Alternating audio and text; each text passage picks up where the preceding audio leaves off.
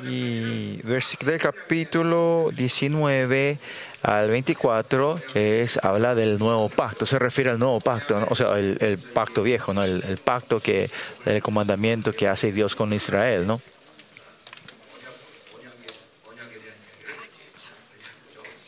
Y habla del pacto, ¿no? Del capítulo 19 al 24, ¿no? Y por eso el título de hoy es Completemos el nuevo pacto, ¿no? ¿Están todos aquí? Uy, no hay razón de predicar largo hoy.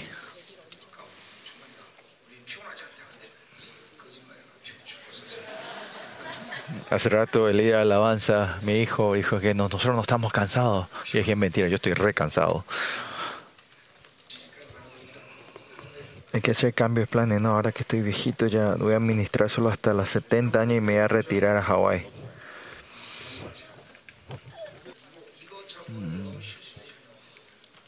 Después de la conferencia de Centroamérica o Costa Rica, Honduras, tenía que haber descansado, pero, pero el Señor no me dejó descansar. Y estoy viendo si tengo que descansar un mes o qué vamos a hacer, pero tenemos la construcción, tenemos eh, la conferencia de pastoras que va a estar haciendo mi esposa por primera vez sin mí y tengo que orar por ella también, ¿no? Y ahora esta vez cuando me fui a Centroamérica, Latinoamérica, me di cuenta que la mujer era más fuerte que los hombres, ¿no? Que los hombres, ¿no? Este, mi temor es que mi esposa vuelva de esa conferencia pastora y diga, che, amor, retírate, yo, yo voy a tener control del ministerio, ¿no? En Honduras también vinieron a darnos regalos después de la conferencia. Nos dieron placa de honor y eso. Ningún pastor, sobre todo eran pastoras que vinieron a darme eh, la placa, ¿no? Ningún pastor se acercó al púlpito, eran todos pastoras, ¿no? Yo dije, qué fuerte que son las mujeres acá, yo dije. Nosotros hacemos conferencias acá en Corea, nadie me hace póster, pero allá en Centroamérica, Latinoamérica, me hacen todo póster de aquí. Y en los pósters, si ves, mi esposa siempre es la protagonista, parece.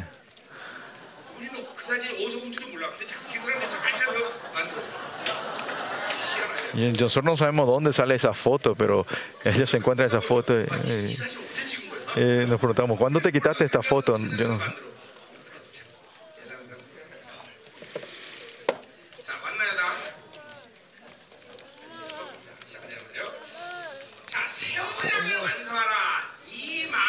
Y esto que completemos o perfeccionemos el nuevo pacto, esto significa, es, eh, como era, eh, perfeccionar la salvación, perfeccionemos la predestinación, que entremos en la glorificación, que estemos en el, en el reposo. Y esto todos es las mismas cosas, ¿no? Y es desde otra perspectiva, ¿no? Si ustedes perfeccionan el nuevo pacto, estamos perfeccionando la salvación. Estamos perfeccionando la salvación, estamos perfeccionando la predestinación, que es ser santos y sin mancha, ¿no? Por eso, los hijos de Dios que se están encontrando con Dios, esencialmente tiene que llegar hasta ese punto. Ese puede ser el nuevo pacto, puede ser la salvación, el reposo, no, eh, la predestinación. Todos llegan a este punto. Eh, entonces, pues, en diferentes perspectivas estamos diciendo eso. ¿Por qué es eso? Porque hay una diferencia en la rutina espiritual de cada persona es diferente, ¿no? Por eso si ven el libro de Isaías también, el pacto de la paz, el, el pacto de David, eh, de todos estos pactos son, es, es el estado de un nuevo pacto, de, eh, de, un pacto, pero es de acuerdo con quién está hablando y de quién está hablando, se tiene eh, otros eh, como apodos, nombres de estos, estos pactos, ¿no? Y, este nuevo pacto que vemos, eh, eh, la completación del de, nuevo pacto es el pacto de la paz, del pacto de David. Por eso, eh, cuando, y hoy vamos a estar hablando del nuevo pacto, ¿no? Comparando esto eh, pasado, vamos a estar yendo del Nuevo y el Antiguo Testamento, ¿no? Y en esta conferencia, como le dije a ustedes, yo le estoy dando el libro de Éxodo, estamos viendo una corriente principal del misterio, digamos, ¿no? De la palabra, ¿no? Cómo vamos a llegar a la perfección de la salvación. ¿Qué es ser, estar lleno de la plenitud del Espíritu Santo? Eh, cuando Dios levanta a Moisés, ¿qué es importante para ser líder como Moisés, no? Ayer vimos también pasando al desierto la razón principal del por qué tienen que pasar, cuáles son los elementos de la fe. Eso vimos ayer. Aunque entendieron o no, eso es lo que hablamos, compartimos ayer. Hoy también, eh, ¿qué significa completar la, la, era? la completación del nuevo pacto? ¿no? Primeramente, vamos, si hablamos del nuevo pacto, eh, si, si vamos en Jeremías 33,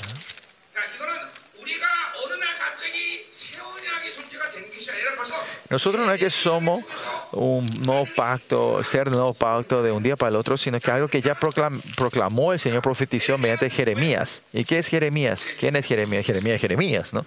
Eh, Jeremías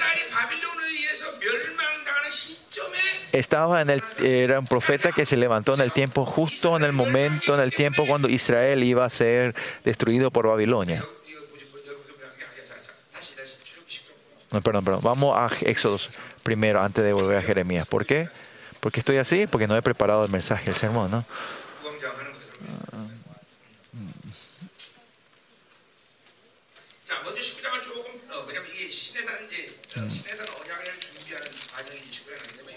Vamos primero al capítulo 19 de Éxodo para ver la preparación de este eh, del monte Sinaí. ¿no? De ahí vamos a comenzar y de ahí vamos a estar viendo el nuevo y el antiguo eh, el nuevo y el viejo, el nuevo y, el, nuevo, y el antiguo testamento, ¿no? Lo que sí los israelitas tuvieron esta relación del pacto viejo eh, y ser el pueblo de Dios. Y nosotros somos seres del nuevo pacto, los que están todos sentados hoy aquí, ¿no? ¿Y cómo tuvimos este pacto? Es que nuestro Señor Jesucristo vino a ser intermediario del nuevo pacto y nos hizo esta relación. El contenido del antiguo y el nuevo pacto son casi iguales, ¿no? Pues en el pacto viejo, oh, yo seré tu Dios y tú serás mi pueblo. El, el, punto del pacto está en el dominio, en el reinado. Israelitas, ustedes, yo solo reinaré por usted, en ustedes. Ese es el punto del pacto viejo. ¿no? Hoy vamos a ver ese texto en el capítulo 19. Y luego, el nuevo, el nuevo pacto también es así, que yo, no solo los israelitas, Dios va a poner una condición en los que reciben esto, todos serán, yo seré el día de ustedes y ustedes serán mi pueblo el nuevo y el viejo pacto, el título es siempre el mismo. El punto del nuevo pacto también que es que nuestro Dios es el único que reina sobre nosotros. Y qué es lo importante en aquí es que si yo soy una persona que está en el pacto con el Señor, solo Dios tiene que reinar dentro de mí. Si otra cosa reina dentro de mí, ustedes están rompiendo ese pacto con Dios sin saber, sin querer. ¿Y qué crees eso? Ustedes están partidos. Es por la sangre de Cristo que Dios tiene misericordia, no lo está destruyendo. Pero si ustedes rompen el contrato, el pacto, tienen que morir. ¿Se acuerdan? Es por la razón que, se partió los animales en dos y pasó el fuego, ¿no? Usted también tiene cuidado también. Si nosotros estamos, porque estamos en la relación del pacto, cuando Dios me reina sobre mí, el mundo no me tiene que reinar a mí. Si usted reina con tu pensamiento y tu forma, el mundo va a reinar el demonio va a reinar sobre ustedes. Y más allá, el demonio son, son seres que ya están destinados a la destrucción y la muerte y que Él te venga a reinar y eso te tiene que dar un mal gusto, ¿no? Y más allá, en el Nuevo Testamento que Dios viene a reinar, ¿cuál es la conclusión? Él dice que el enemigo no puede ni tocarte a ti. Dice que ellos no te pueden tocar. Eh, la gente, esta es la honra de la gente que son gobernados por el rey. ¿Y cuál es esta autoridad que viene de poder? Es que en Colosenses dice que usted tiene el poder de desarmar al enemigo, ¿no? Y esto no escuche como teoría, chicos, que ustedes son hijos de Dios, esto es una realidad.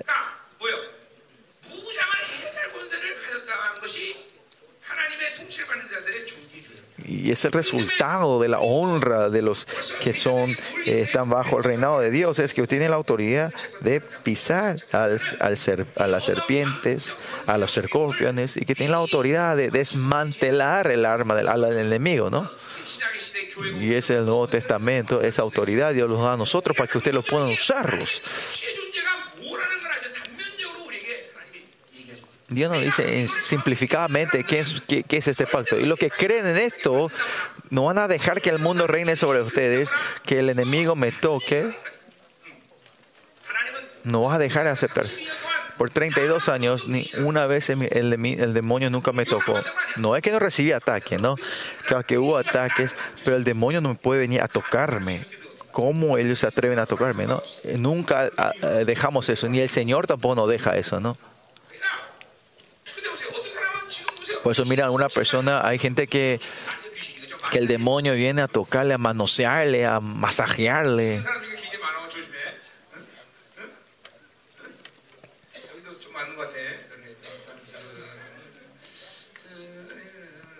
Acá hay muchos que son tan así, parece, ¿no? Por eso miren, ¿quién es nuestro Dios que, que nos da ese poder y autoridad y la grandeza a nosotros, no?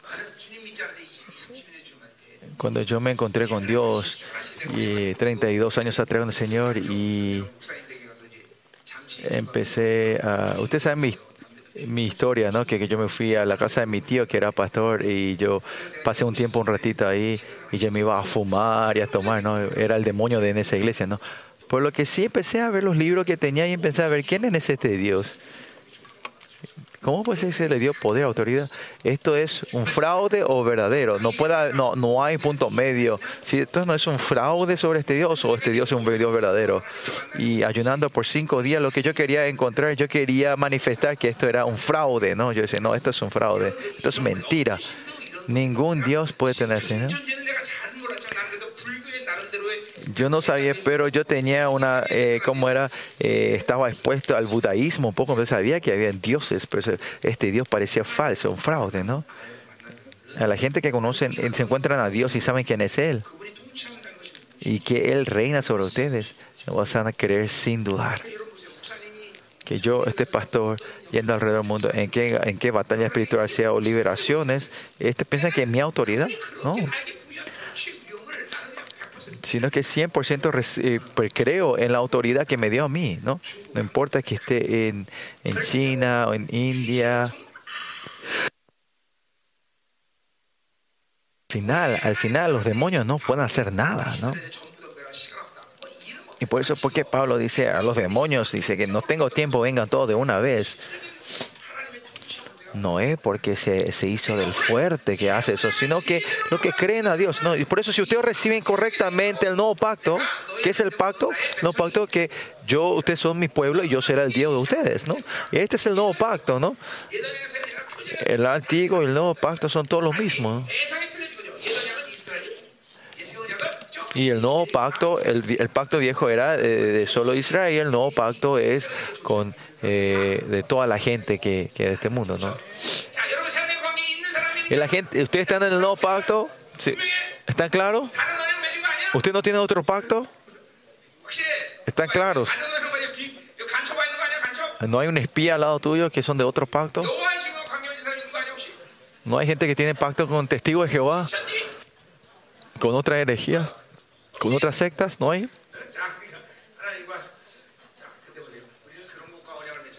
Nosotros no tenemos pacto con Él, con otra cosa, sino, pero ustedes, si viven con sus pensamientos centrados en sí mismos, aunque estén en este pacto tremendo, el, el, enemigo empieza a reinar en ustedes. ¿Por qué? Porque son engañados ustedes.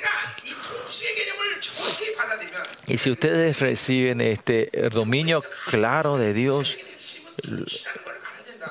yo le dije esto a los pastores también, lo más importante es el reinado. Usted piensa que porque son pastores tienen que estar con las ovejas, sino que la iglesia es donde el creador está reinando. Este concepto, este, esta condición que Dios puso, si no reciben eso, la iglesia pierde la gloria como iglesia.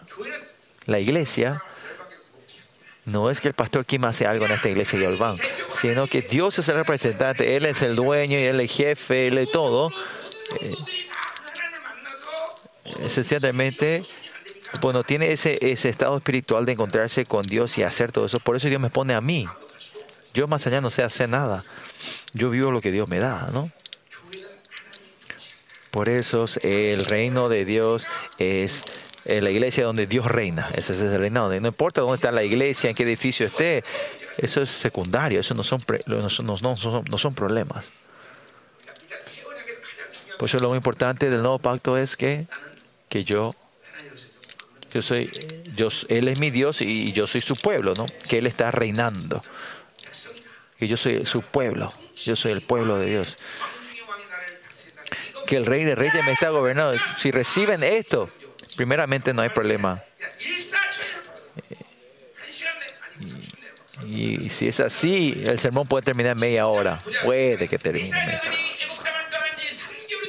Bueno, eh, capítulo 19 dice, en el mes tercero la salida de los egiptos de Israel a la tierra de, de Egipto, en el mismo día llegaron al desierto de Sinaí. El monte Sinaí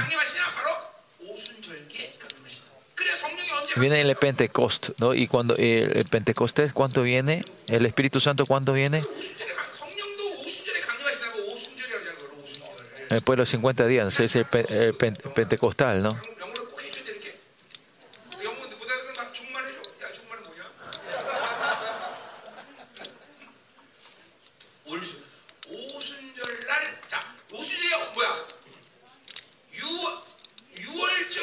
El Pentecostés después de la Pascua pasa 49 días. El primer día después 49 días es el Pentecostés. Son 50 días, ¿no?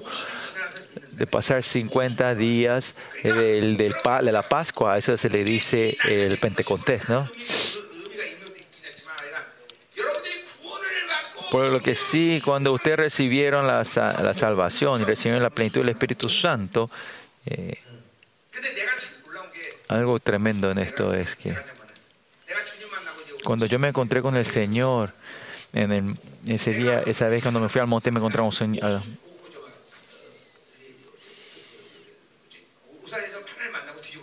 Mm, me encontré con el Señor y me revolucionó la vida en, esa, en el lugar retiro, en la montaña, ¿no?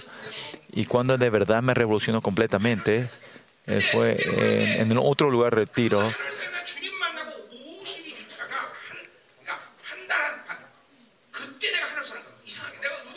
No era mi intención, pero que desde que me encontré con el Señor, eh, después de un mes y medio, creo que me fui ahí y el Señor me, se encontró conmigo tremendamente. Fueron 50 días, no sabía que eran habían pasado, ni sabía eso, ¿no?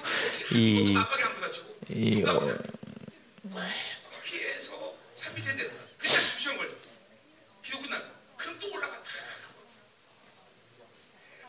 Y en la montaña yo estoy orando y, y, estoy con los ojos cerrados orando y, y veo en dos horas después estoy, eh, eh, ¿cómo era? Desde la cima de la montaña vengo al pie, al pie, al pie de la montaña, ¿no? Y así estaba, ¿no? Ah, pues,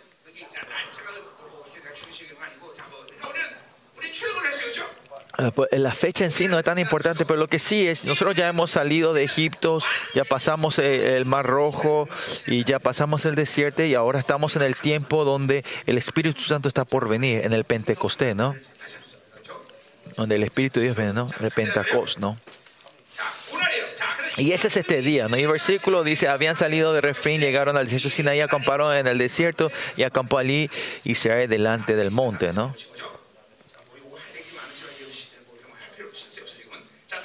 Porque sí, versículo 3, y Moisés subió a Dios y Jehová lo llamó desde el monte diciendo, así dirás a la casa de Jacob y anunciarás a los hijos de Israel. Pero eso miren aquí, versículo. Los líderes siempre están, están, eh, tienen que estar en soledad delante de Dios, ¿no? En solitud con Dios, en solitud. Y esto es lo más importante, la rutina más importante con Dios. Si la gente que no tiene esa solitud con Dios no pueden ser utilizados como líderes. Dice en número 22, si ven el capítulo número 22, Aarón y Miriam vienen a quejarse de, de, Moisés, ¿no? Y Dios viene y le dice a ellos, a ustedes yo le hablo en sueños, en visiones, pero yo con mi siervo Moisés no es así. La diferencia, él dice, ustedes y Moisés son diferentes. ¿Cuál es la diferencia? A Moisés yo me encuentro cara a cara. Y con los otros líderes, con Moisés, está a un nivel totalmente diferente. ¿Por qué? Porque él, está mirando la cara, está de cara con el Señor. Y yo cuando voy con los pastores también dije esto, ¿quiénes son los siervos, siervos más valiosos delante de Dios? Los que tienen 10.000 miembros. No, aunque tengan un miembro que ese pastor esté en soledad, en solitud con Dios con esa relación con Dios, esos son los siervos más eh, honrados delante de Dios.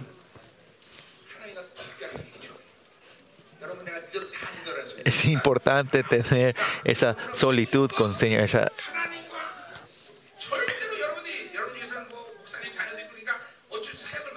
Hay mucha gente que aquí son hijos de pastores y tendrán muchas cosas que hacer en el misterio, pero lo importante es estar a solas con Dios.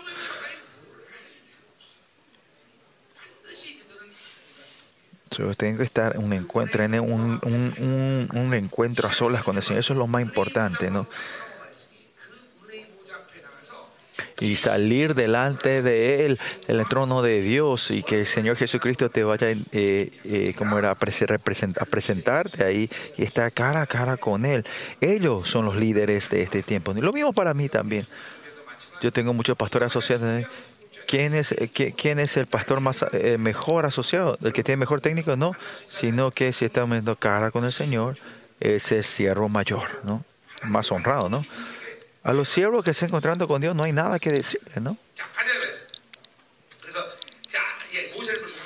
Y por eso Dios le llama a solas a, a, Moisés y mediante Moisés él habla a Israel.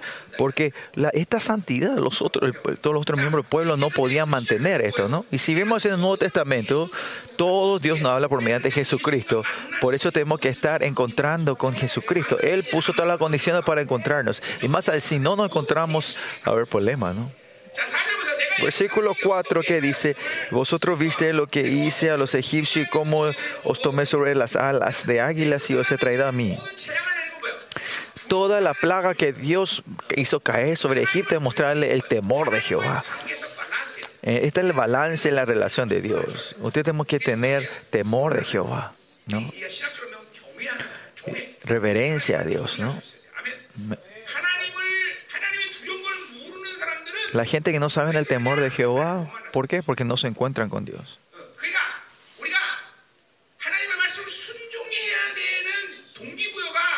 Y el motivo de por qué te obedecer a Él es el amor. Pero primeramente no es el amor, sino es reverencia, el temor a Jehová. So, primeramente usted tiene que saber, si yo soy desobediente, me va a castigar, ¿no? Si no oro, ¿qué va a pasar, no? Es así, ¿no? Yo sé el amor de Dios, ¿por qué no oraría? Sería mejor así, pero el hombre no puede ser así. Si oran así, se van a destruir. Si, tiene que ser, si, yo pienso con mi pensamiento, vivo mi pensamiento, voy a ser destruido. Este temor primero tiene que me tiene que controlar a mí. Y este es, ese es el control, el control propio. Tenemos que saber controlarnos propiamente. ¿no?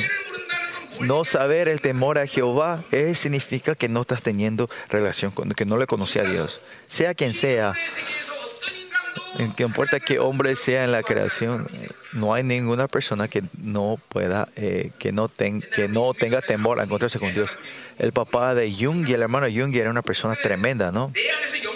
Cuando vio la gloria de mí, parece que vio, ¿no? Y por eso cuando viene me dice, pastor, yo, yo ya te serviré con todo a ti, pero murió primero. Dijo que iba a ser mi, mi guardaespaldas. Porque la gloria, él vio la gloria de Dios que resplandecía en mí, ¿no? Y él me decía ese chico, delante de hombre nunca tuve temor de nadie. Es la primera vez que tengo temor de una persona, ¿no? Y es porque la gloria de Dios eh, sale de mí, ¿no? Y si ustedes ven la gloria que, resplandece entre ustedes de Dios, no hay otra forma más que temblar delante, tener el temor de Dios. Y después continúa diciendo, os tomé sobre alas, eh, sobre alas de águilas. Y este es el amor de Dios. ¿Cuál es el balance? El temor y el, amor. Todo esto se encuentra en la maravilla de Jesucristo, pero el punto de la maravilla viene del temor, la reverencia y el amor. Y eso se puede decir, el juicio y el amor no se puede. Si te encontraste con el Dios Santo, esencialmente, ¿qué significa? Te encontraste con la justicia, el temor a la justicia de Dios y también tener el amor de Dios. Y la gente que tiene la santidad de Dios, este es el punto. todos. Una persona, esto no. Es los dos. Si te encontraste, si recibiste el amor, la santidad de Dios, tener el temor a la justicia y la intimidad del amor de Dios. Tener que tener estos dos en balances para decir y poder decir que yo me estoy encontrando con Dios correctamente. Y esa es la evidencia. No tienen que hacer otras cosas, ¿no? Si hacen otra cosa, nos están, están encontrando otra cosa, no es Dios. Primero tienen que encontrarse claramente Elohim y Yahweh. Si te encontraste con el Dios Santo, primeramente tener temor a su justicia. Por eso es imposible pecar, es eh, casi imposible pecar después de encontrarte con Dios.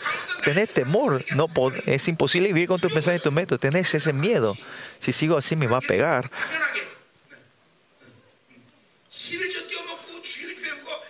Esa idea de que yo no, no doy diezmo y, me olvido y no y, y, cómo era y, y cómo era y, y no me voy y cómo era y cómo era y no me voy a la iglesia el domingo robo el domingo uh, no podemos vivir así no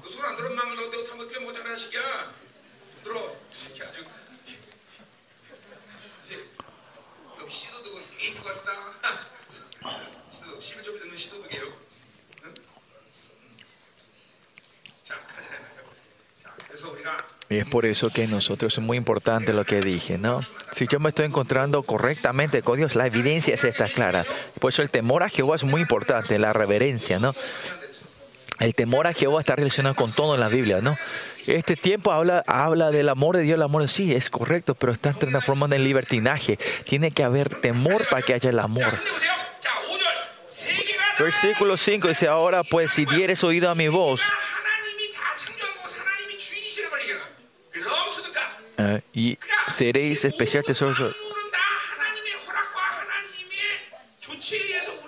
O es os he traído a mí, dice, ¿no? Que todo es de Dios, Él trajo todo, que Él tiene que estar relacionado, que Él es el dueño de todo. Si nosotros salimos de este aspecto de que Él es el dueño de todo, ahí somos traicioneros y sacamos, le sacamos el dueño, el dominio de Él, ¿no? Por eso dentro de Él, en la relación con Él, Usted tiene que tener ese estado de poder tener relaciones. Si la relación con Él se derrumbó y Él no está reinando en mí, pero si yo trato de hacer algo, crear algo, intentar hacer algo, trabajar, hacer negocio, ir a un lugar, ahí va a haber un tiempo que esto va a ser problema en tu vida. Usted tiene que creer en eso, ¿no? También, eso es fe también. No tiene que ser así. Que en la relación con este dueño y llevar todo esto. Eso, esa relación tienen que tener ustedes, ¿no? Porque, porque Él es el dueño. El Señor de señores, ¿no? No hay nada que yo pueda hacer con mi fuerza, ¿no? Si Dios no me dejó, si no es la voluntad de Dios, si yo hago lo que quiero, me voy donde quiera, ahí se va a haber problema, ¿no? Si vemos la doctrina de Dios, tenemos que reconocer que Él es el creador Dios, que Él es el dueño de toda la creación. Él creó todo. Y esto es claro, tiene que ser claro entre ustedes. Y si nosotros eh, vamos a reconocer eso, ahí Él nos da esa autoridad tremenda que somos herederos y somos dueños de todos. Y eso es de 1 Corintios 3. Bueno, lo que seguimos dice, ahora pues diréis oído a mi voz, dice, ¿no? que ponga y guarde mi pacto. Que primeramente hay que oír. Los israelitas son Shema Israel. Usted también no, y tiene que escuchar mi mensaje. No es porque yo estoy predicando, sino es la palabra de Dios, ¿no? Primeramente, para tener una relación correcta con Dios, escuchar su palabra, su mensaje, su, su palabra, su voz. El 99% de la victoria en tu vida cristiana es poder escuchar la palabra. Si es que no escuchan, ahí hay problema. Por eso miren, Ayer nosotros, eh, como era, hicimos liberación del engaño y la confusión y estas voces que murmuran. Y esto hace que usted no pueda escuchar la palabra de Dios correctamente. Y en hebreo dice que tengo la palabra en fe, recibir la palabra en fe. Y hay la gente que están aquí, hay mucha gente, hay gente aquí que no saben qué es recibir la palabra en fe. Esto no es algo que se le puede enseñar, sino que escuchar en fe. Mucha gente no sabe eso, ¿no?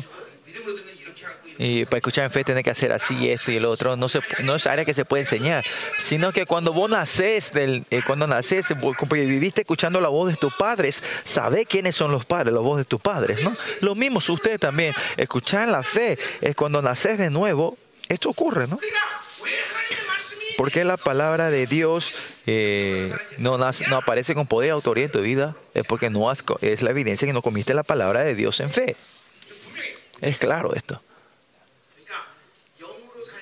Por eso si viene en el espíritu, comer la palabra, hay que comer la palabra en fe.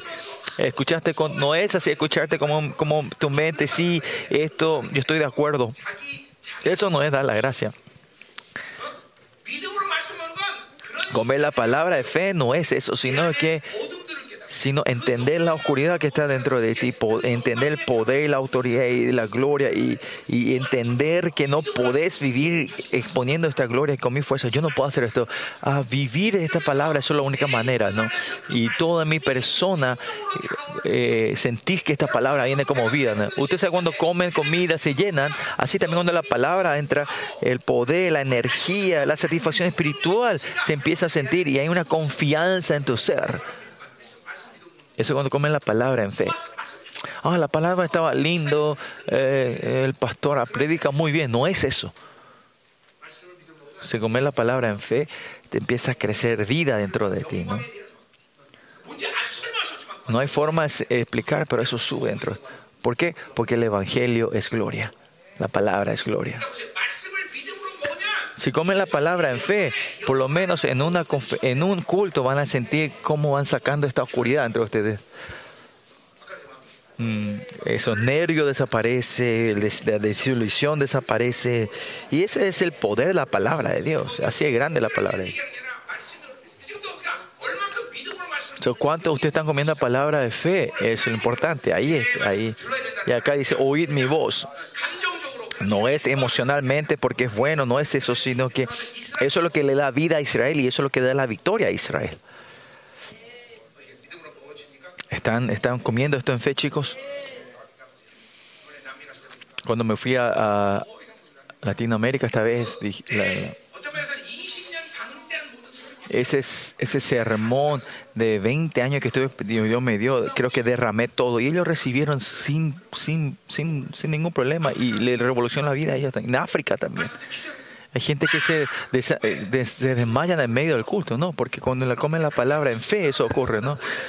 Y eso no es porque es algo especial, sino es algo normal. Miren, si usted come la palabra en fe ahora, ahora también tiene que estar fluyendo algo, ¿no?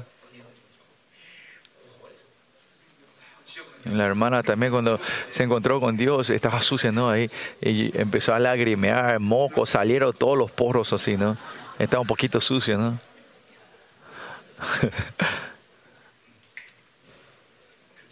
Pero es así, ¿no? La gente de fe, la gente de fe que sean policía va a ser difícil, ¿no? Por eso tuvo un llanto, ¿no? Y es así.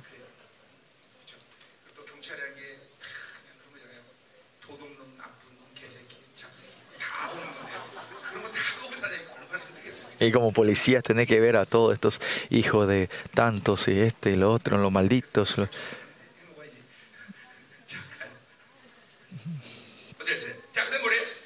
Bueno, ¿qué más dice? dice y continúa diciendo, guardáis mi pacto, dice. Oír y guardar no son palabras que se pueden separar. Si escuchas bien, pues, automáticamente sos obediente. Si crees, tiene la obra de la fe, ¿no? Si escuchas la fe, va a, ver la, va a venir la obediencia, ¿no?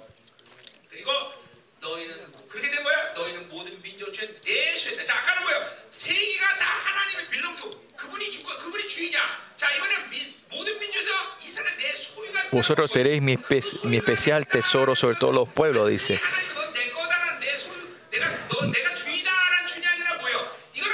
Porque todo es en la tierra, ¿no? Y esto no quiere decir solo una de posesión, sino que están en relación de vida con Él, ¿no? Cuando yo digo mis hijos son míos, significa son seres que recibieron mi sangre, ¿no? Una, una, relación de posesión. Y es porque una relación de posesión con Dios, Israel, Dios es responsable de ellos completamente. Que yo sea dueño, no es, es yo puedo usar como se me antoja. Cuando es posesión, también significa que yo voy a ser responsable de esto. ¿no? en segunda Pedro también dice así, en la gente del Nuevo Pacto, Juan, primera Pedro capítulo 2 dice de la misma manera, ¿no? Y si sigo así, el, sermón va a ser bien largo, ¿no?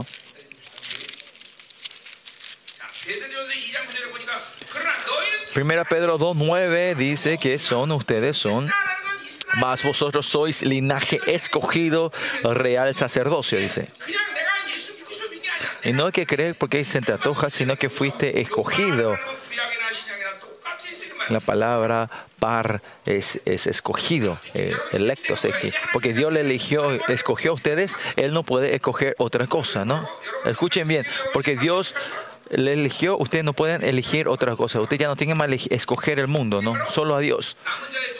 Y esa es la característica de los remanentes también, ¿no? A los que llamó y a los que escogió, hay muchos que llaman, pero no muchos elegidos. Esos escogidos es eso, ¿no? Porque Dios llamó. Tenemos que vivir una vida de, electa, de elegidos, ¿no? Que no tenemos que escoger otra cosa aparte de Dios.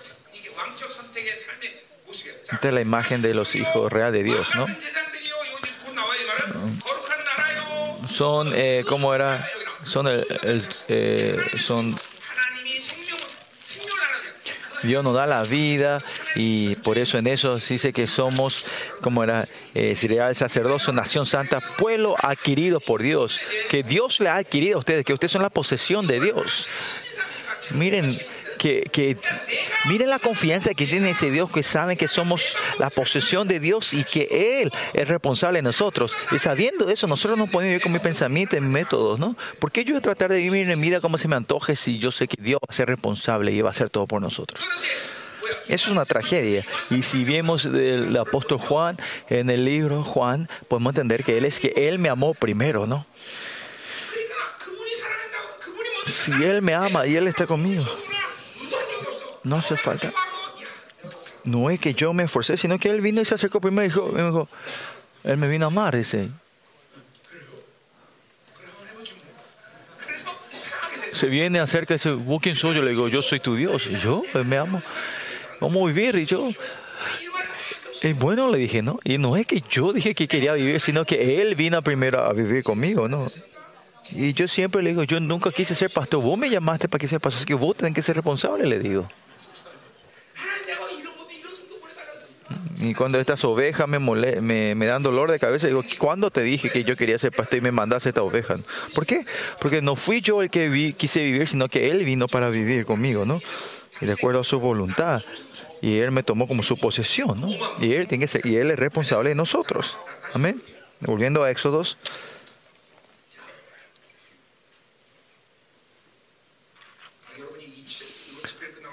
Y cuando termine esta conferencia, ustedes eh, van a entender que de Éxodos 1, eh, todo el libro de Éxodos de una vez, ¿no? Está subiendo bajando, subiendo bajando eh, el monte Sinai ustedes, en la vida de ustedes.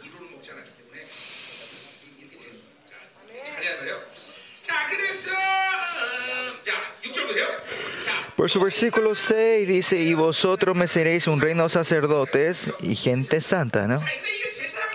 Reino de sacerdotes Gente santa, pueblo santo, es el, es el, pueblo que Dios reina y como Él es el rey y somos su pueblo, no somos, somos, somos, somos reyes de su pueblo, o sea, seríamos el portavoz de Dios, embajadores de Dios, ¿no? Y esto es algo que le dio a Israel de un día para el otro. Eh, hoy no hablé en detalle, pero cuando Dios creó a Adán desde la creación, el propósito de la creación de Adán, es que él sea rey y sea sacerdote. Sobre ese en, en, Adán, vamos a ver ese. La ropa que se le pone a Adán es ropa de, de, de sacerdocio, ¿no? En el lenguaje original, ese cuero que se le pone, ¿no? Ese que reine, ¿no? Cuando Dios creó a Adán desde el comienzo del hombre, fue creado para que sean sacerdotes y sean eh, reyes, ¿no? Y la razón que perdemos esto, no hay razón de habernos quitado este derecho. Era cuando Dios eligió a Israel, no es que comienza ahí, sino desde que Adán, cuando creó a Adán, el propósito de que seamos reyes y seamos sacerdotes. Así, esencialmente, ese es nuestro diseño original. Pero el enemigo nos quitó esto. Pero cuando vino Jesús, restaura esto en Hebreos 11, vemos eso. Pero hay gente que Dios lo restaura, pero gente que lo pierden otra vez, ¿no? Nosotros tenemos que poder usarlo 100% eso, ¿no? Que Dios nos llamó como sacerdotes reales, e, esencialmente, existencialmente nos llama a nosotros, ¿no?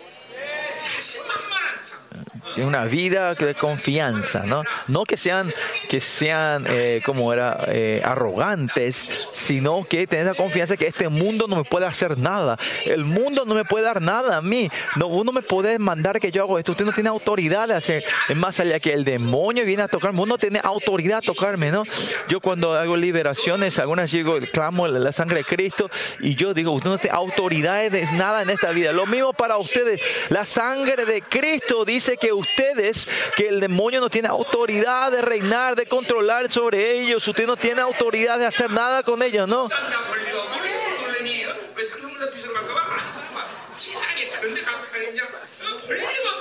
El demonio tiene autoridad sobre ti, hermana, nena.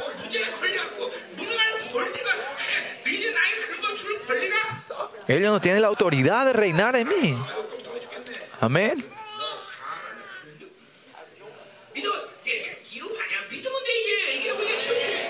Esto no es teoría, sino esta es la realidad. Ellos no tienen, no tienen autoridad sobre nosotros. Eh, ¿Dónde estamos? Eh, bueno, y dice que Dios eh, llama a ellos, a israelitas, y le ponen, y el pueblo dice que todos ellos dan el pacto que harían eso, que serán obedientes a esto, ¿no? Que todos dicen, le dan respuesta que ellos van a hacer, que van a, van a hacer esto, ¿no? Y esto no es mentira, sino que eh, primeramente tienen que entrar el temor de Jehová a ustedes ante el amor, así para no ser desobedientes, ¿no? Los israelitas también dicen que están de acuerdo, están de acuerdo por la reverencia que viene del temor de Jehová, la presencia que está en ese lugar.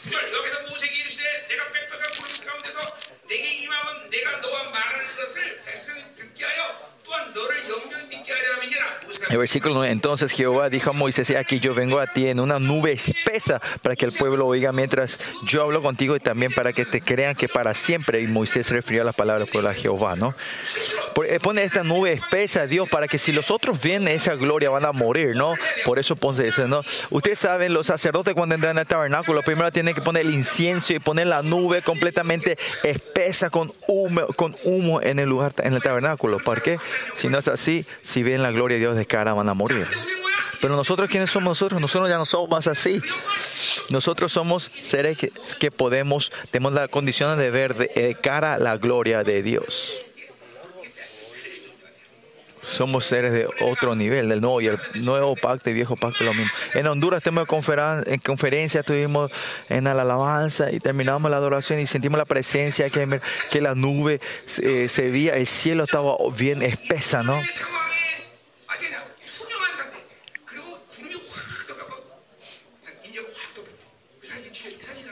Había fotos, sacamos esa foto, le dije a mi hija que le saque fotos, ¿no?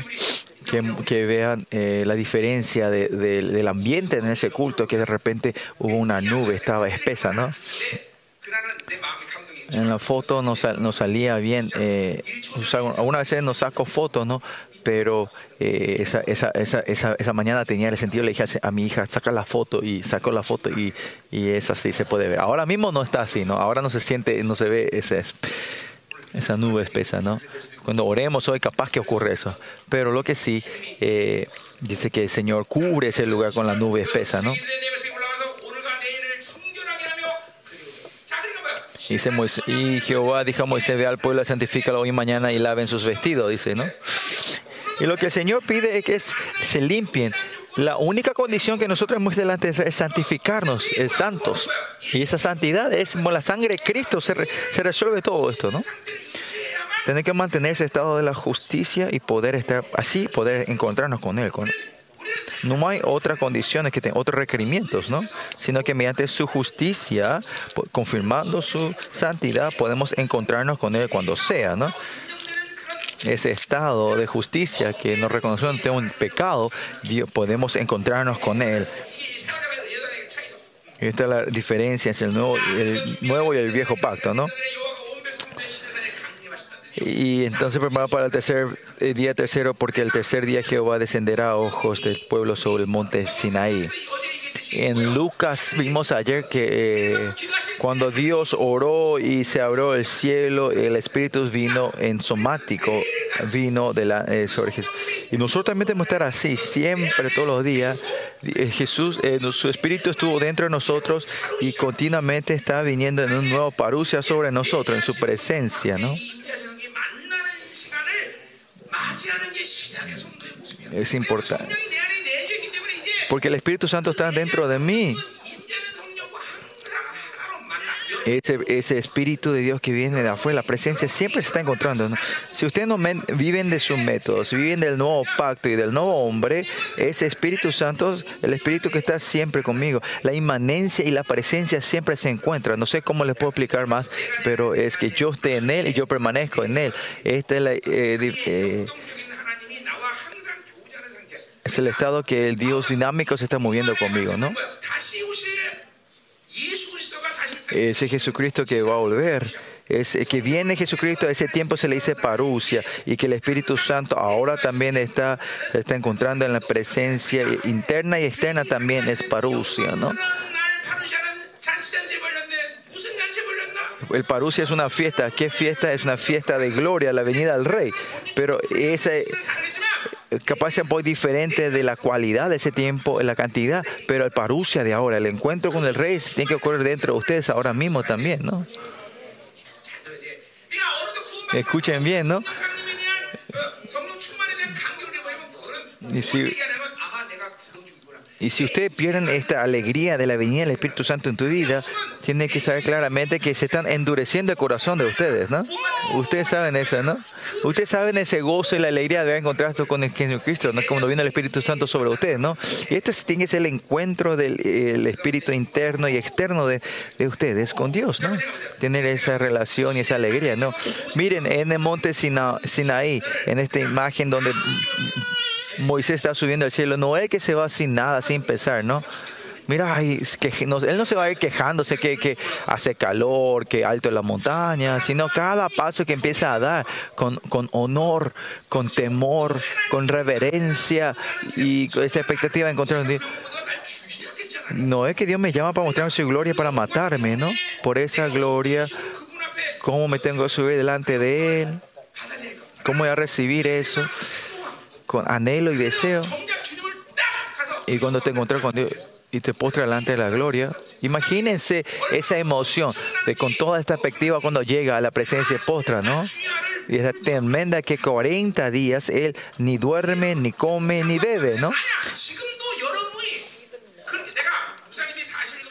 Cuando yo ayuné 40 días, no fue de este nivel, pero los 40 días de mi ayuno también creo que daba culto cuatro veces al día y me iba a la montaña todos los días. Me iba, me clama, eh, como eh, subía a la montaña los 40 días de mi ayuno, ¿no? Y me iba a orar horas y horas, ¿no? Y el último día de mis 40 días yo bajaba con mis almohadas y frazadas que había llevado a la montaña y bajaba ahí.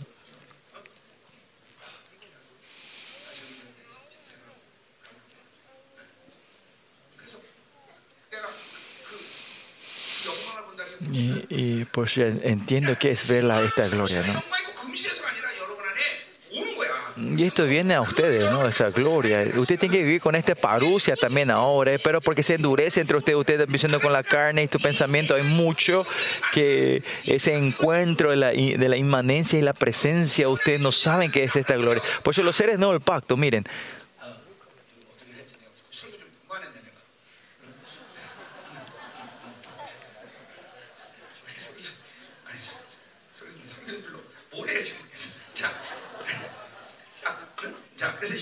Versículo 12, por eso dice, miren, y señalará termino al pueblo en derredor diciendo, guardaos, no subáis al monte ni toquéis sus límites, cualquiera que tocare el monte de seguro morirá, ¿no?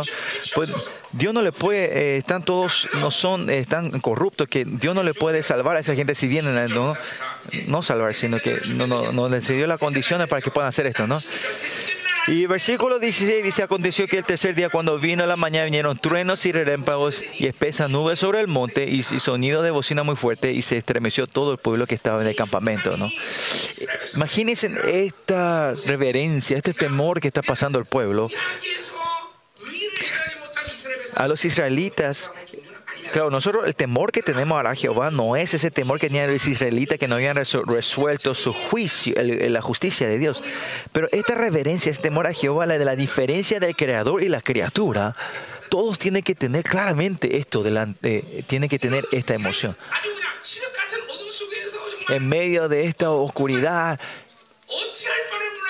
no saber qué hacer por la gloria de... No está en ese tiempo de temor, ¿no? Pero como Dios nos dio su justicia, ahora te- tenemos la libertad de encontrarnos con Él, pero todavía nosotros es ah, ese santo que es de esencial y nosotros que somos santos eh, dependientes, la diferencia entre uno y los otros es algo que no podemos, hay una diferencia grande y por eso hay un temor, una reverencia hacia Él, ¿no?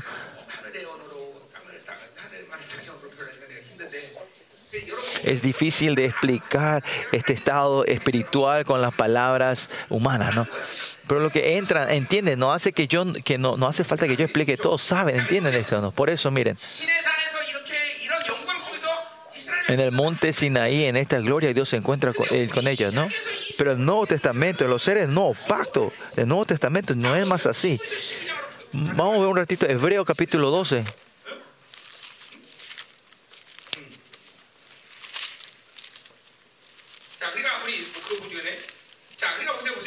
Bueno, antes de ver Hebreo,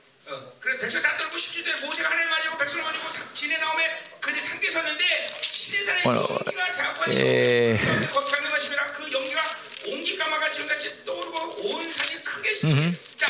Dice en Éxodo 19, volviendo, dice que después todo el monte se humeaba, Jehová estaba encendiendo su fuego, el humo, el humo, subía, el sonido de la bocina iba aumentando en extremos, y dice que eh, y el monte empezó a sacudirse, ¿no? Que eh, la tierra empezó a temblar, ¿no?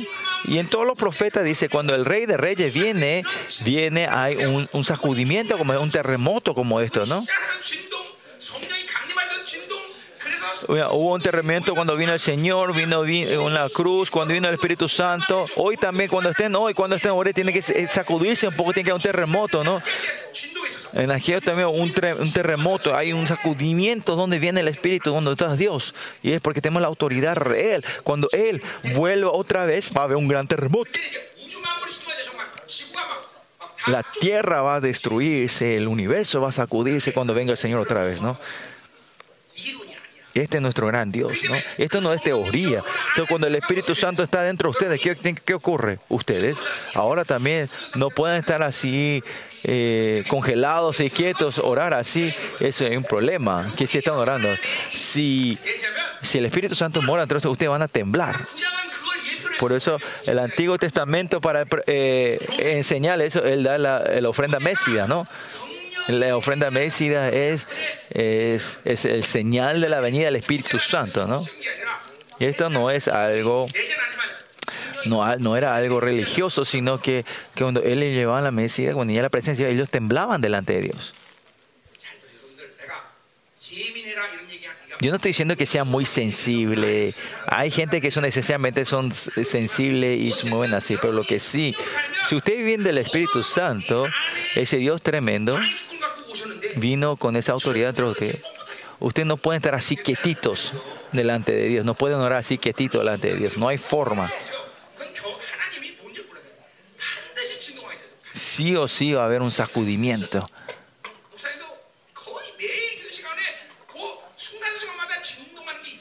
Y yo también cada segundo siento ese, ese temblor. No puedo aguantar y voy temblando. ¿no? Hay estos, estos, estos, estos temblamientos, ¿no?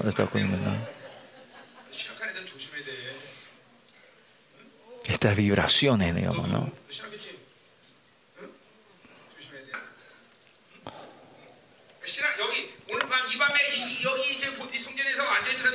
Y la gente que están hoy en este, en este edificio, lo que, eh, aparte de lo que hicieron seminarios, eh, fueron, se hicieron sus seminarios teológicos, ellos no, no, no, no, no, no, no- tiemblan, ¿no? La mayoría tiene que temblar, ¿no?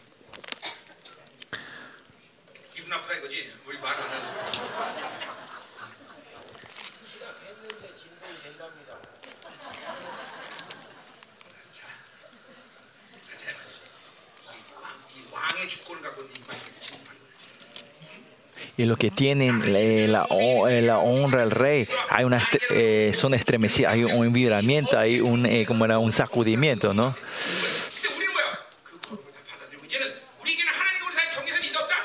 señala límite al monte dice no dice que si hay un límite para subir pues si no la gente callarán.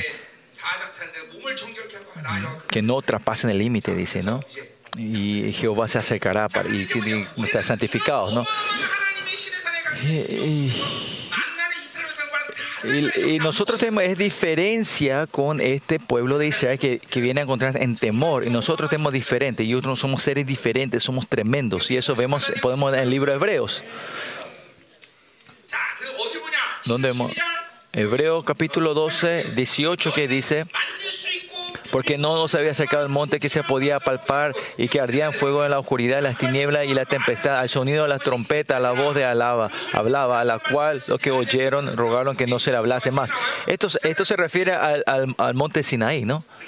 Los israelitas dicen, no, Moisés, que él, que él hable solo contigo y no con nosotros. Tenía tanto temor el pueblo, pero nosotros ya no tenemos más este temor, este miedo. Ahora tenemos que escuchar esa voz.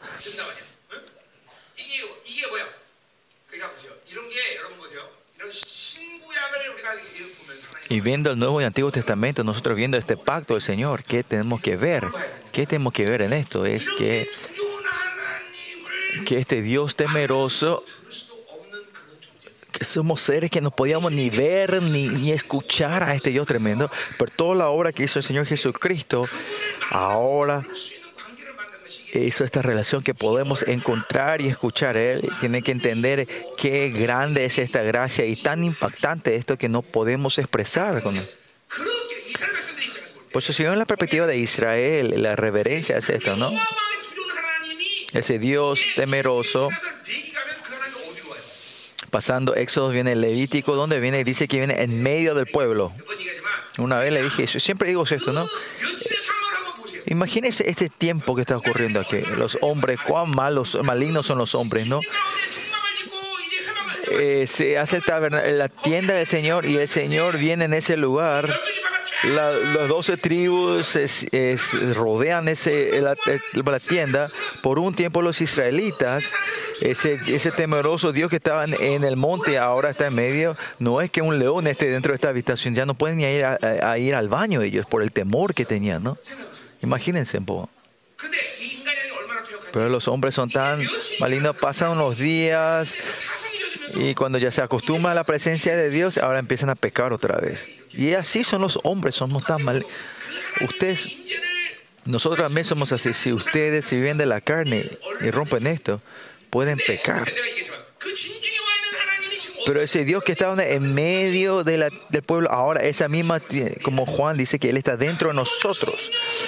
Si es que vimos del Espíritu Santo, nosotros, el Espíritu Santo que está en nosotros, nosotros continuamente, me da ese temor a Jehová. Por eso en Isaías 11 dice, eh, 11 dice cuáles eh, habla los siete nombres del Espíritu y el, último Espíritu, y el Espíritu del temor a Jehová. Ese Espíritu de Dios está esencialmente dentro de usted y le da este temor a Jehová. Pues la plenitud, si mantiene continuamente la plenitud del Espíritu Santo, lo que no van a olvidarse es el temor a Jehová. Lógicamente pienso que ese Dios temeroso que estaba en medio del pueblo ahora está dentro de nosotros. Que ustedes no tengan temor es que significa que la carne está eh, claramente avanzada dentro de ustedes. Está avanzado tu espíritu. Por eso miren ahora, dentro de él caminando con el Espíritu, andan, si no ando con Él, ¿cómo me va a mover si Él no se mueve? Este Dios tremendo si no se mueve, ¿cómo yo me puedo mover? Y eso es posible porque la carne es grande, es fuerte entre nosotros. Si Él no me está guiando, ¿cómo me puede? Si no hay presencia, eso es lo que refiero cuando yo digo, si no sienten la presencia que no podemos ni salir ni, ni la puerta de la casa, ¿no? Cuando este Dios obra tremendamente, es que en los primeros días de mi vida de fe, que, que no podía salir si no sentía la presencia de Dios.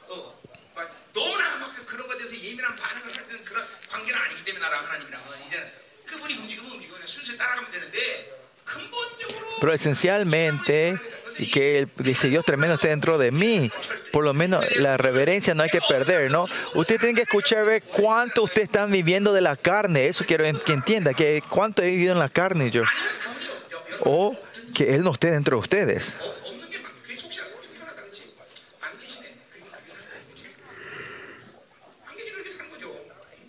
Porque no está Él, ustedes viven así, ¿no? Por lo menos.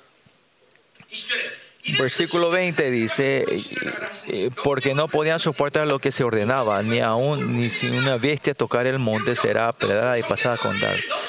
No pasen este límite y si no ponen estos límites no pueden pasar. ¿Por qué? Porque si tienen temor, tienen estar quieto, pero el temor que está dentro de su...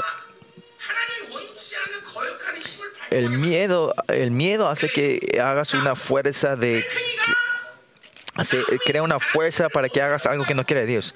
O sea, las serpientes, ¿cómo, cómo cazan a las ardillas que están en, en, en el árbol? ¿Se suben al árbol? No. Puma.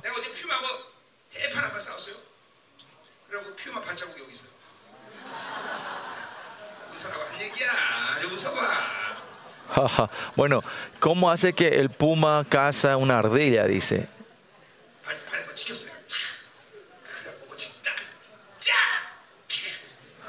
Así que así, así casó el Puma ayer. Bueno. Eh,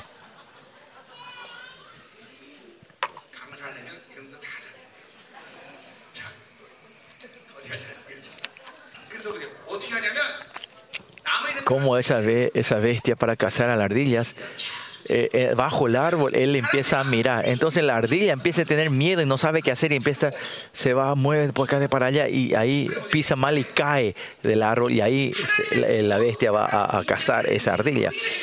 De la misma manera, este, eh, esta- este temor, en la presencia de Dios, este pueblo no puede mantener, no sabe qué hacer con esto, ¿no? Si usted vive de la carne, ¿qué hace que usted vive en la carne una vida del legalismo y del mundo? Es esta fuerza que niega la santidad hace que ustedes vivan esto, ¿no? Escuchen bien.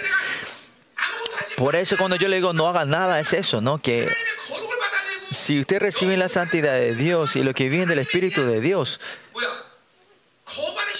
no tienen la fuerza para rechazar a Dios y por eso están quietos y calmados. Pero que la gente, yo, estoy hablando de la gente que, no estoy hablando de la gente que no tiene el Espíritu, sino ustedes que tienen el Espíritu de Dios. Los que tienen el Espíritu de Dios, sabiendo que no tienen bien la carne y viven de la carne, la fuerza de la, de la santidad que es tan débil no podemos llevar esta santidad, queremos hacer otra cosa, queremos hacer esto y lo otro, estamos ocupados, estoy pensando en esto y en lo otro, porque eh, eh, porque tenemos esa fuerza de rechazar la gloria que está dentro de ti. Y por eso ahí viene que ustedes quieren hacer eh, la ley para, para recibir la justicia, ¿no? Y a los que tienen y aceptan esta santidad y viven, ellos saben quedarse quieto y que Él se mueva, ¿no? Saben dejar que Él se mueva, ¿no?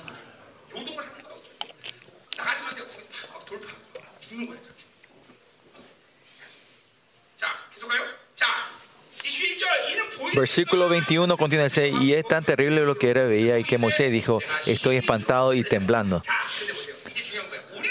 Importante aquí es que los seres no pacto no somos así, ¿no?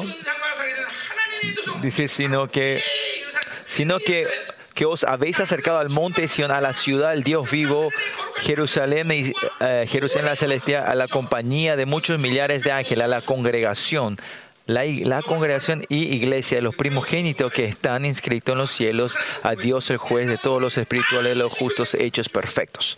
Acá versículo 23, el español dice a la congregación de los primogénitos, ¿no? Pero si ven el, el texto original, la palabra iglesia está ahí. O sea, ¿qué quiere decir? A la congregación y a la iglesia de los primogénitos que están inscritos en los cielos, ¿no? Dice Jesús el mediador nuevo pacto en la sangre rociada a la mejor que la de Abel.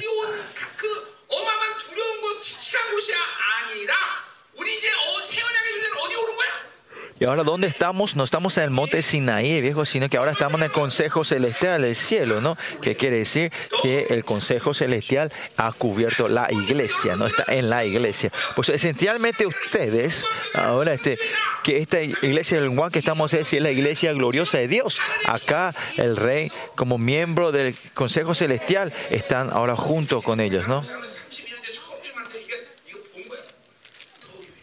La iglesia. Usted tiene que dejar todo atrás y tiene que ir a la iglesia verdadera de Dios, ¿no?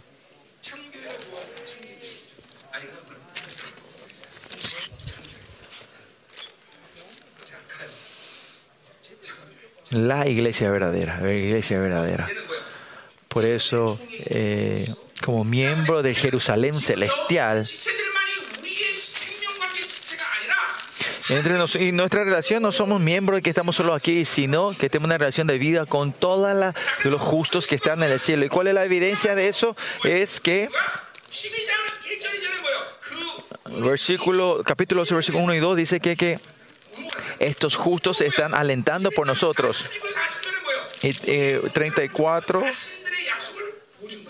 y versículo eh, capítulo 11 30, 40 dice que ellos están, eh, ellos están perfeccionando por nosotros, mediante nosotros, ¿no? Usted sabe si mi brazo está eh, saludable, podemos ver que todo el cuerpo está saludable, ¿no? Y cuando los justos que están en el cielo viendo que nosotros vamos perfeccionando la salvación, ellos, ellos eh, confirman esa perfección de ellos, ¿no? Y por eso los, los, los justos, ¿verdad? Los justos del cielo se están alentando por ustedes. Hoy, ¿quién es el capitán? De, ¿Quién es el capitán de, de, de, ¿Cómo era? de el capitán de la barra que hoy está alentando por nosotros es Moisés, ¿no? Y así, nuestro Señor Jesucristo es así, nuestro hermano mayor es así. Es tremendo. No hay forma de expresar esto, ¿no? ¿Por qué existe un ser tan tremendo como él? Me vuelve loco, ¿no? Nuestro Señor Jesucristo, ¿no? Es por, es, por Él que todo esto se formó y se funciona. Por eso lo único que nosotros tenemos que hacer es... Y nosotros vivimos como miembros del, del Congreso Celestial ahora. Y en ese, ese, ese Consejo Celestial no es que cualquiera entra, ¿no? Pero ustedes son, son parte de ese Congreso Celestial.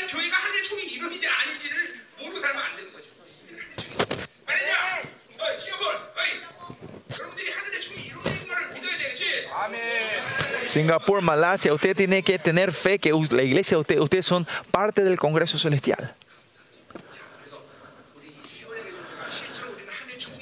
Y usted tiene que saber que nosotros, el nuevo hombre, somos del nuevo pacto nosotros.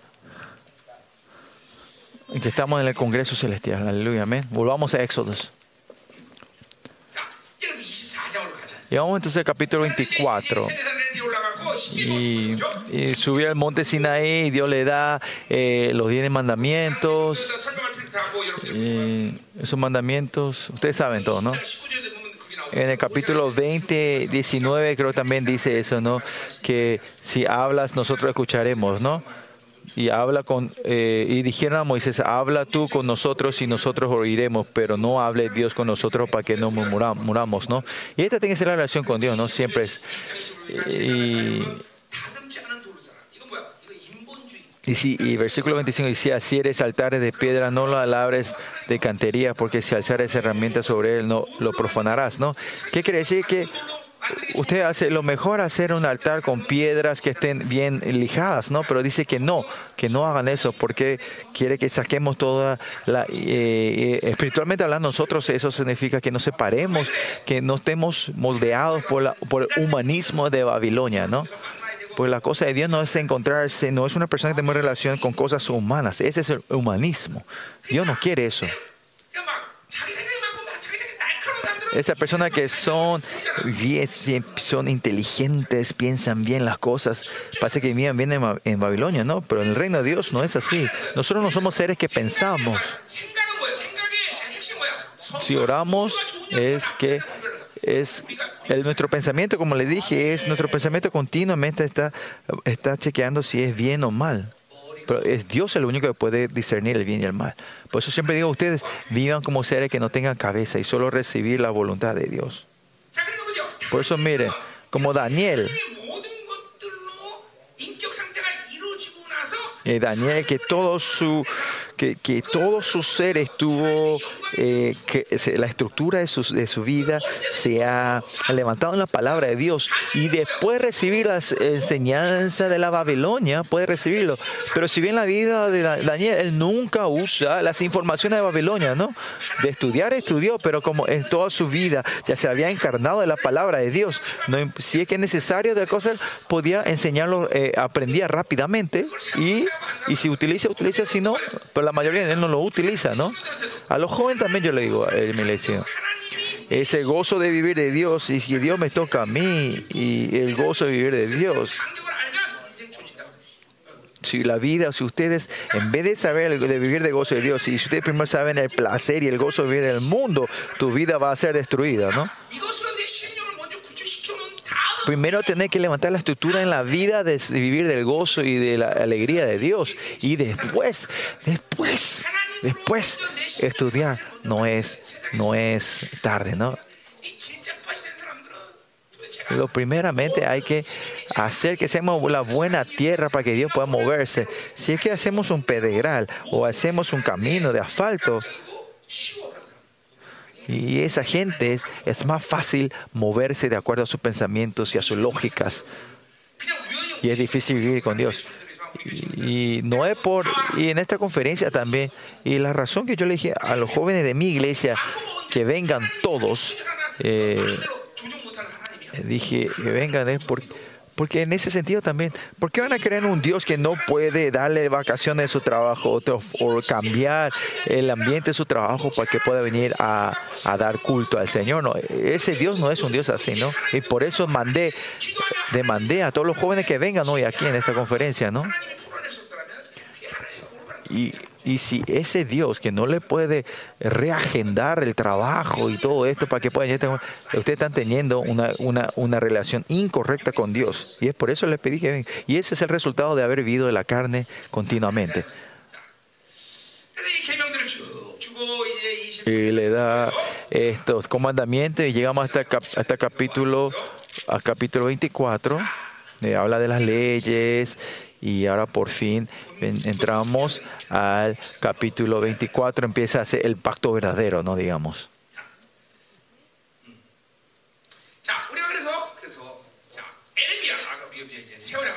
Por eso vamos a ver un poquito sobre el nuevo pacto. Vamos a Jeremías. Hace rato paramos. Jeremías 31.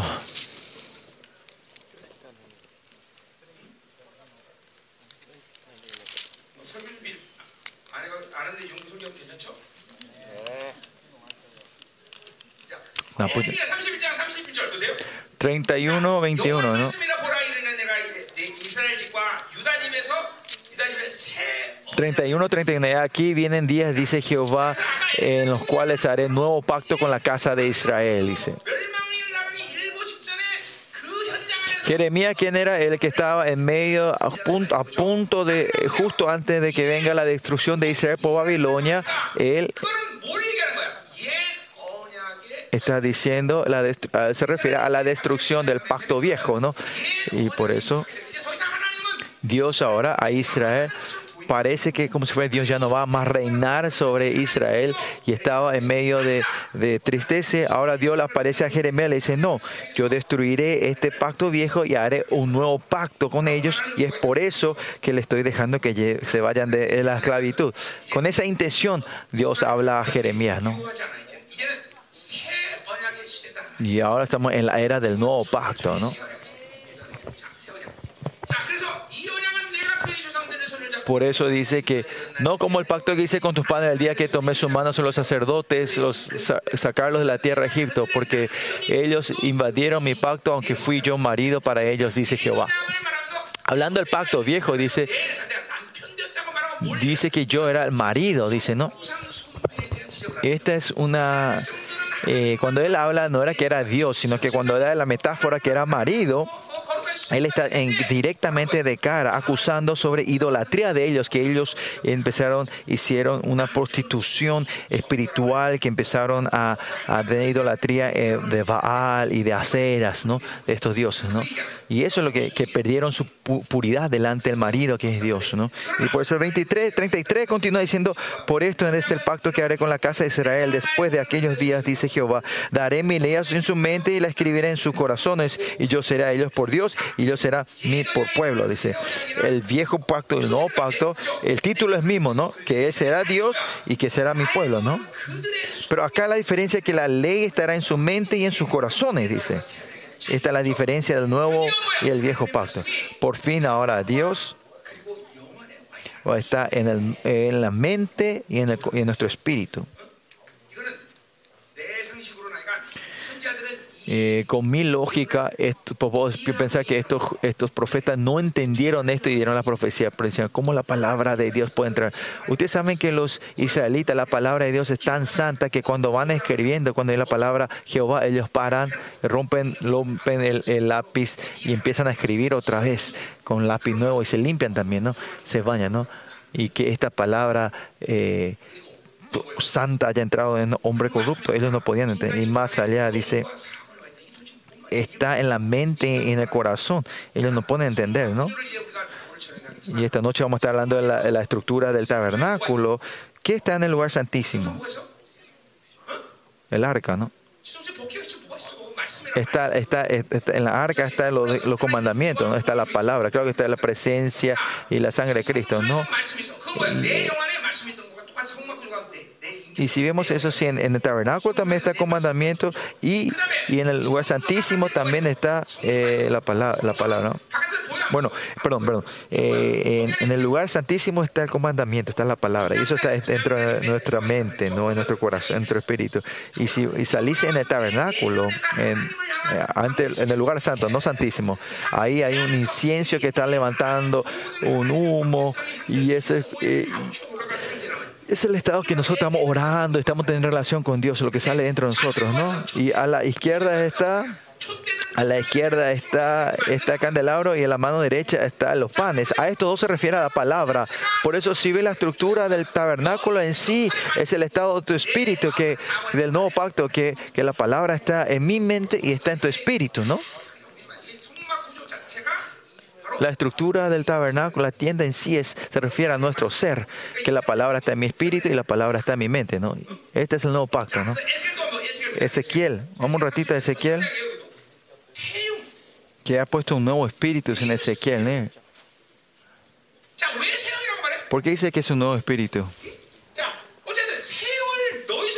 Dice que he puesto un nuevo espíritu dentro de usted, ¿no?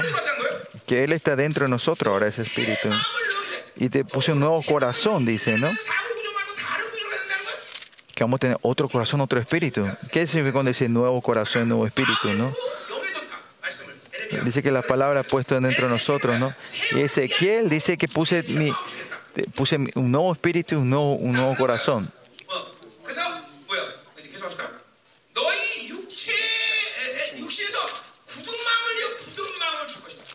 Y Pisaré los callos y daré un corazón nuevo, ¿no? Mm, eh, Ezequiel 37, 36, 26, ¿no? En el antiguo pacto es que usted tiene un corazón endurecido.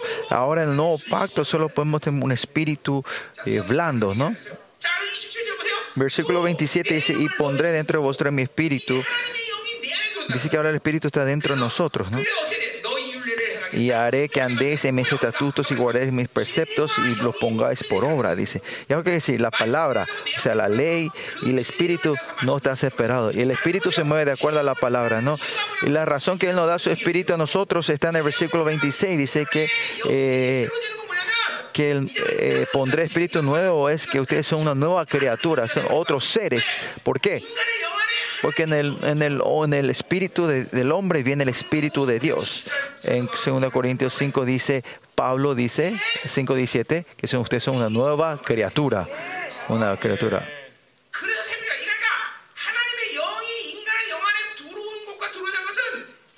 y que el Espíritu de Dios haya entrado o no haya entrado es, es, diferencia de ser otro ser, ¿no? ¿Qué es la nueva criatura?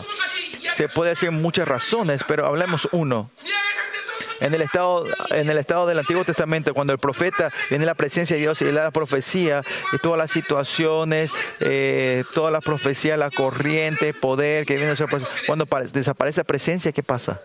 Desaparece todo el poder que tenía ese profeta. Claro, porque le usa una vez, pero puede usarse otra vez. Lo que sí eh, todo el poder, la autoridad, esa fuerza, esa profecía que hacía ese profeta cuando se, se mueve la presencia, él no puede más hacer nada. Y ahora pero ustedes son nueva criatura. Dios te usa para eh, profetizar. ¿Qué pasa? Es el, espíritu que está adentro, usted empieza a moverse cuando viene la unción de afuera, ¿no? Y ese poder, autoridad, esa profecía que ustedes dan, que usan, esto se va acumulando dentro de ustedes ahora. Y es por eso que más que dice, en los evangelios dice, ese vaso de agua que le diste a los humildes. Dios no se olvida de esa recompensa. ¿Qué quiere decir? Todo lo que diste en el nombre de Dios, esa obra que hiciste dentro de ti, él acumula y Dios se acuerda de eso, ¿no? Por eso si vivimos siempre, el Espíritu Santo vamos acumulando esa obra. Y de las vírgenes de diez mujeres, dice, cinco vírgenes no tenían aceite. ¿Qué quiere decir? Eh, que ellos no han, es, están han perdido, no han vivido el Espíritu Santo, ¿no? A, a un tiempo que no han acumulando viendo la vida del Espíritu Santo, ¿no? Esa gente, cuando venga el marido, se le cierra la puerta, ¿no? Usted también, usted tiene el aceite o no tiene aceite. Usted también tiene que tener aceite, ¿no? Tiene que tener esa unción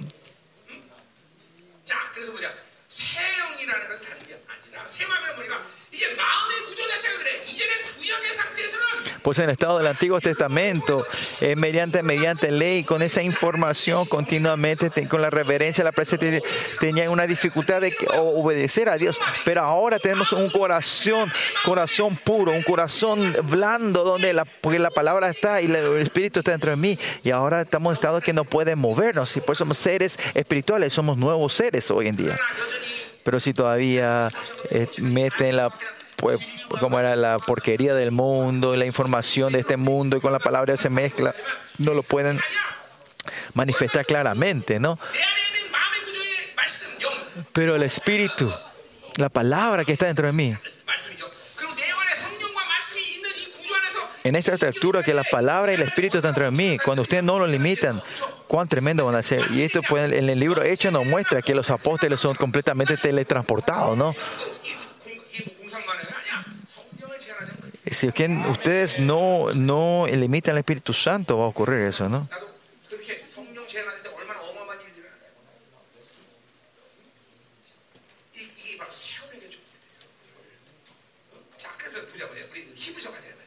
Pues Lo llamamos hebreos.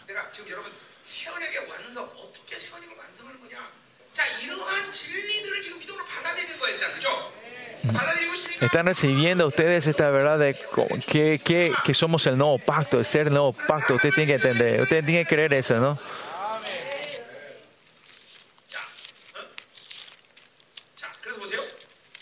Hebreos, ¿eh? Hebreo 10, vamos a Hebreo 10. Ustedes saben, pero vamos a hablar de esto.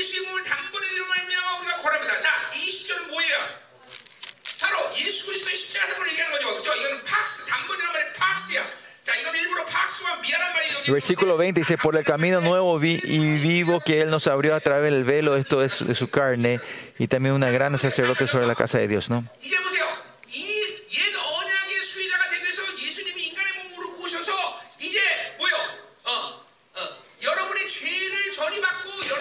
Y Él vino a abrir el camino y Él recibe el pecado nuestro y Él abre el camino. Con Él mismo termina todo nuestro pecado, ¿no? Mediante Juan, Él recibe, le imparta todo el pecado y Él donde tiene que derramar, lo tiene que derramar fuera de la, de la ciudad. Y ahí el Señor der- derramó la sangre por nosotros y ahí confirmamos nuestra justicia, ¿no? En esa voluntad eh, somos santificados mediante la ofrenda del pacto de Jesucristo hecha una vez para siempre. Esa es que, que en la cruz de una vez se hizo todo. ¿no? Y el versículo 11 dice, y ciertamente los sacerdotes en el tras del ministerio ofreciendo muchas veces los sacrificios, sacrificios de nunca pueden quitar los pecados. Pero Cristo habiendo ofrecido una vez para siempre un solo sacrificio por los pecados, se ha sentado a la diestra de Dios. ¿no? Porque usted no tiene siempre decimos que, eh, porque no nos estamos encontrando con Él todos los días, No saben que somos esta justicia verdadera, ¿no? Nos estamos, yo no sé si fui apartado, si soy santo, y lo único que vamos a ver es cuando nos encontramos. No son con teoría diciendo soy justo, sino que tenemos que experimentar, utilizar esta justicia y encontrarnos con Dios todos los días, ¿no? Y cuando Él nos perdona y muere en la cruz por nosotros, en la sangre, por esa justicia que nosotros ahora ya no son más teóricamente justos, ahora ya hemos confirmado esa, esta santidad nosotros, por eso esa justicia hace que podamos ir a encontrarnos con Él acá. Y tenemos la honra y la y poder encontrarnos y como era, eh, la alegría de encontrarnos con Él todos los días, ¿no? Y esa es el, eh, la alegría de la justicia de Dios. Si ustedes continuamente viven del nuevo hombre y si mantienen largo ese tiempo de la justicia y el nuevo, nuevo hombre, van a entender. Pero si ustedes están un segundo el nuevo, otro segundo el viejo, así van a, no van a entender qué significa esto. Pero si continuamente en la presencia de Dios, van a decir, ah, este es el gozo de esta este es el gozo de la santidad, este es el gozo de la justicia, ese gozo eso está presente de Dios. Por eso el problema es esto, que, que ustedes vienen, están siempre en el viejo nombre, viejo nombre. Ustedes tienen que mantener el nuevo hombre continuamente, manteniendo la plenitud del Espíritu Santo. Cuando este tiempo se alarga, el nuevo hombre mantienen, están más tiempo en la presencia del Rey. Van a confirmar esta justicia de Dios. La Biblia no es algo, no, no es solo teoría, ¿no? Y, y ese nombre santo, ¿por qué usted lo, lo, lo no solo cambian en teoría, es porque ustedes no se están encontrando con Él. Por eso que digan que Él es santo y yo soy, soy, soy, soy santo, no van a entender. Y por eso ustedes siempre caen en la trampa enemigo diciendo que es ser santo, ustedes no son santos. Es porque no se están encontrando con Él continuamente. Pero es importante que dice después.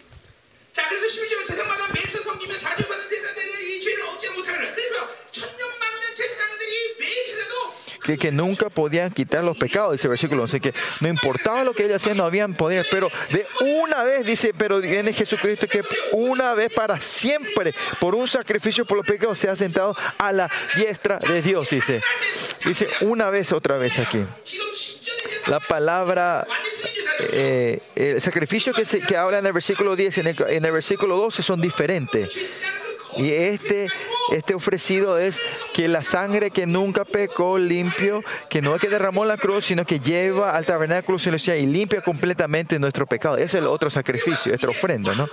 Y por eso ahí trae la victoria completa, Señor. Que Él ha hecho todo. Y por eso ahora Él se sienta a la diestra, ¿no? Que con tu autoridad real, Él lo reafirma otra vez y se sienta a la diestra, ¿no? Efesios, Efesios 2.10 dice que cuando se sienta, ¿quién se sentó ahí? Junto, junto, con Cristo, nosotros, ustedes también se sentaron junto con Él, ustedes fueron sentados en el trono, ¿no? y cómo es reconocido por este sacrificio como hijo de Dios. Y nosotros también fuimos, en Romano 8 dice, somos hijos de Dios, somos reconocidos como hijos de Dios también nosotros. Usa el mismo. Ya nos, somos dependientes, pero igual, igual que Jesucristo, no hay nada diferencia entre Jesucristo también es heredero, nosotros también somos herederos. Todo lo que hizo Jesucristo, nosotros hicimos todas estas cosas impactantes. Él es como rey también, el rey de reyes se siente, nosotros nos sentamos como rey. Por lo que sí, esencialmente somos igual él nos da, Él nos comparte todo igual con nosotros. Por eso Él, cuando hablamos de la el adjetivo, si usamos el adjetivo que si hablamos de, la trinámica, de la dinámica de la Trinidad, somos Shin con él, igual que él, pero al mismo tiempo somos meta, somos completamente dependientes de él para poder vivir así.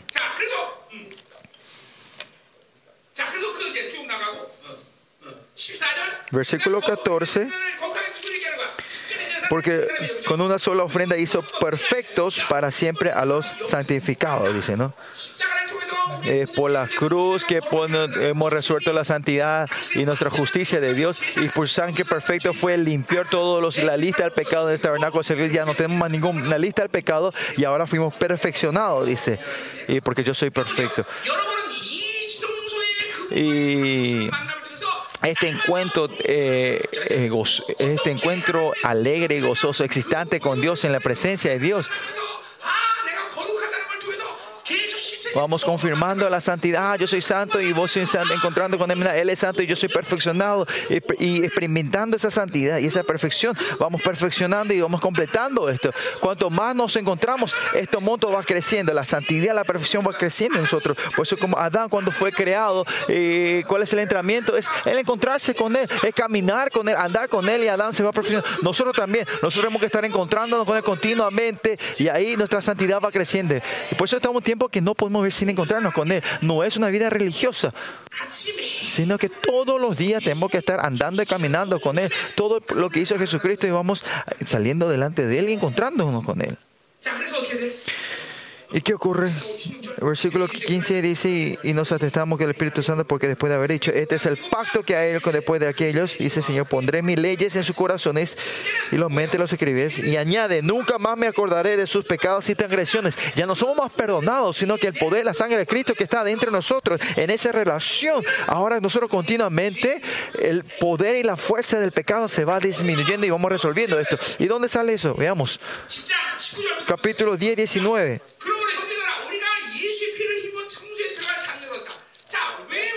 Así que hermanos, teniendo libertad para entrar al lugar santísimo por la sangre de Jesucristo. ¿Por qué podemos entrar en el lugar santísimo ahora? Por la sangre de Jesucristo. Eh, Porque, ese- porque eh, la lista de pecados fue totalmente borrada por la sangre. Ya no tenemos más terror, temor de poder entrar ahí. Ya no existe más ese récord ahí. Ya no hay más esa lista. Es porque ustedes no creen no pueden entrar en el lugar tabernáculo. Ahora podemos entrar en el lugar santísimo. ¿Por qué? Porque la lista entre pecados está, está ahí. Ya no existe más. Ahora podemos con confianza entrar adelante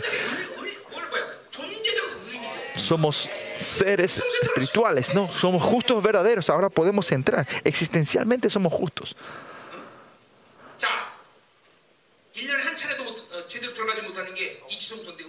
Ese lugar santísimo era que a dura pena podíamos entrar una vez al año, pero ahora dice que podemos entrar todos los días y poder salir delante de él.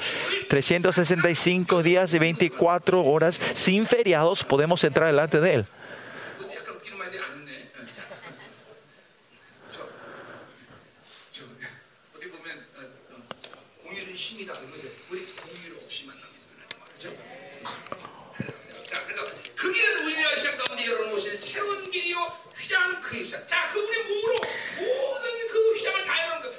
y por el camino eh, nuevo que él abrió a través del velo, que es su carne, dice, él abrió por eso, y que hizo, y teniendo un gran sacerdote sobre la casa de Dios, se me da Jesucristo de la orden Melquisede.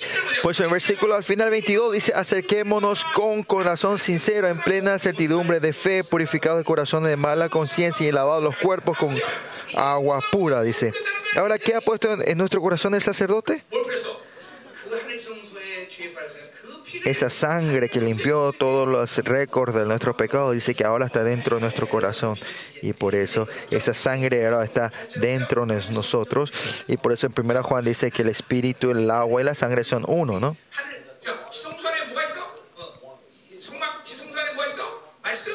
Que, que está, eh, y, y, está en el tabernáculo está la presencia, la palabra y la sangre, ¿no? Es lo mismo con nosotros, ¿no? Eh, la estructura del tabernáculo eh, es, es, igual con la estructura de la persona, de los humanos, ¿no? Es igual. Esto es una realidad, esto no es una, mm, un pensamiento, no es, no es una imaginación, sino es algo verdadero, ¿no? Que esa estructura del tabernáculo está dentro de nosotros. Y como la sangre está de ustedes, usted tiene la autoridad de declarar la sangre de Cristo.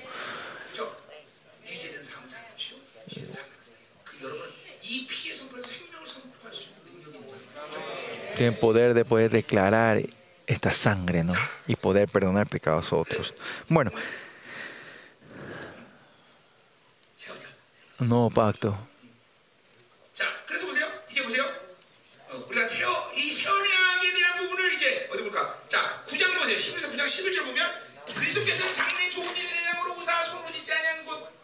Y versículo 9, capítulo 9, versículo 11 Hebreo dice, por, pero estando ya presente Cristo sumo sacerdote los bienes, eh, venideros por el más amplio y más perfecto, por no hecho de mano de decir de esta creación, y no por la sangre de machos, cabrios ni de becerros, sino por su propia sangre, entró una vez para siempre en el lugar santísimo, habiendo obtenido eterna redención. Porque si la carne de los toros, de las cabrios y la ceniza de la becerra rociada de los inmundos santifican para la purificación de la carne, y estos, y estos eran para un año, digamos, máximo, ¿no? Las cosas que se nombran. Pero ese versículo 14, ¿cuánto más la sangre de Cristo, el cual mediante el Espíritu Santo se ofreció al mismo sin mancha a Dios? ¿Esta sangre de Cristo es la sangre de la cruz o qué? Esta es la sangre que, santa que fue llevada al tabernáculo celestial, ¿no? El cual mediante el, mediante el Espíritu Santo eterno se ofreció a sí mismo sin mancha, sin mancha a Dios, limpiará vuestra conciencia de obras muertas que sirvas al Dios vivo. Estas conciencias, obras, esto eh, eh, en el ser de ustedes está la función del espíritu, de la que es la conciencia, la, la, función de la ley que está entre ustedes, es la conciencia la conciencia. El tabernáculo celeste fue borrado toda la lista de pecados. Y ahora cuando ustedes pecan, eso queda en la lista, la lista es, en el tabernáculo celeste. No, es borrado completamente, no existe. Pero estos pecados quedan registrados en nuestra conciencia. Pero ahora cuando nos arrepentimos, si nos arrepentimos, la sangre de Cristo que está nuestro hace, limpia completamente los pecados, la lista que queda en nuestra conciencia. Si hacemos, la, somos perezosos en este trabajo, ni no limpiamos estos récords del pecado que está en nuestra conciencia, se va endureciendo. El sistema del pecado se puede hablar de muchas formas, pero si no borramos los pecados que están en nuestra conciencia, en Romanos 6, dice que el pecado busca la oportunidad tomando la ley y hace pecarnos. Si vos decís que la codicia es pecado, no vas a no tenés que pecar, pero pero esta codicia se transforma en, una información y pecamos con estas informaciones. En Romano dice eso, ¿no? Lo mismo, si yo estoy lleno del Espíritu Santo y vivo la función del Espíritu, no hay problema, pero cuando, eh, si dejamos el estado de la conciencia, se va acumulando nuestro pecado, si esta fuerza se va creciendo, esta, esta fuerza, el viejo hombre usa la información, la conciencia, hace pecarnos otra vez. Sí, y continuamente dejamos estos pecados en la conciencia de la inmoralidad. Vamos a pecar otra vez en la inmoralidad. Pues tenemos que borrar todos los días, toda la lista de la conciencia. Tenemos que ir limpiando. Tenemos que arrepentirnos todos los días y limpiarnos. Y cuando hemos estado que no tenemos pecado en la conciencia, nuestro espíritu se abre y vivimos del espíritu, ¿no?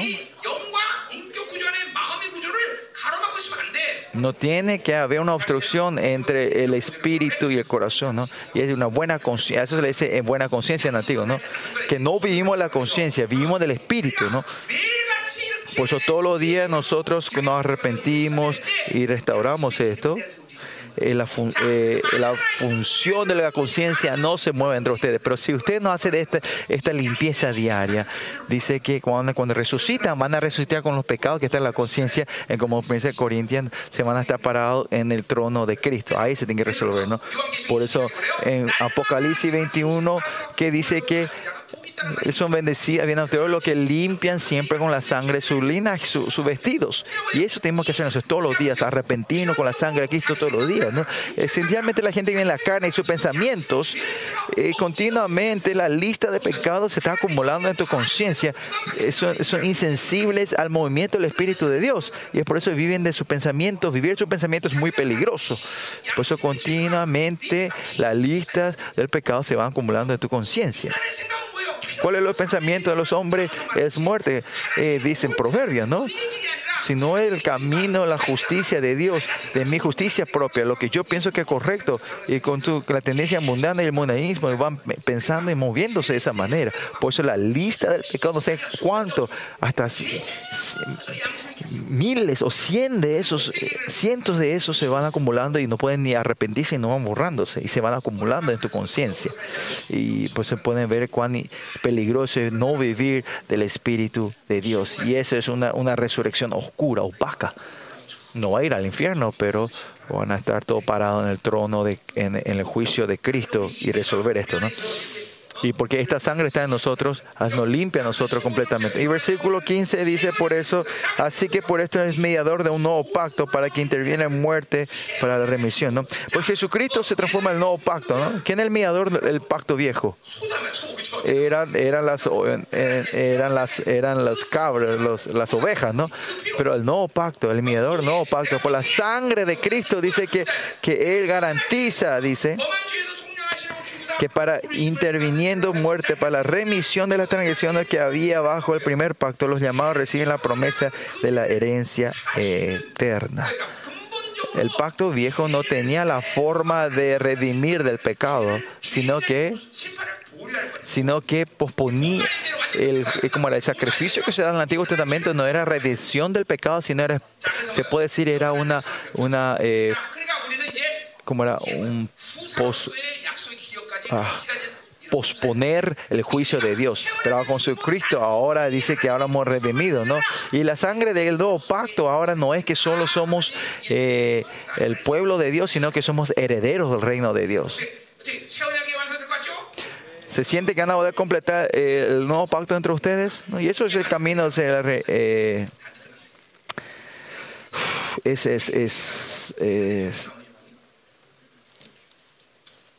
se está completando el nuevo, el nuevo, el nuevo pacto y eso es por, por arrepentimiento, ¿no? Pues hay que vivir del Espíritu, chicos. Crean, por favor. Volvamos al capítulo 24 de Éxodo. Vamos a estar terminando esto.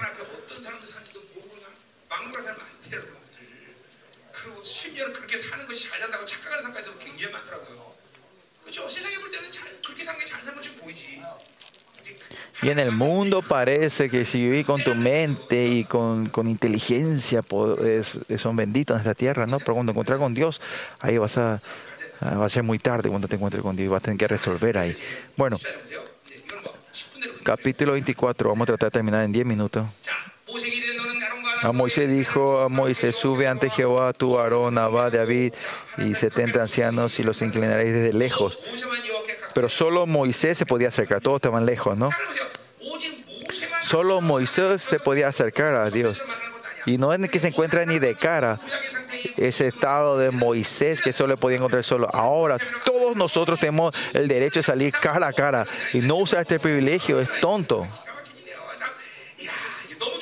No es algo tremendo que nuestro Señor Jesucristo es impactante, una obra tan impactante y nos dio, abrió todas las puertas para nosotros, para que nos dio la gloria a nosotros, es dar la gracia a Dios.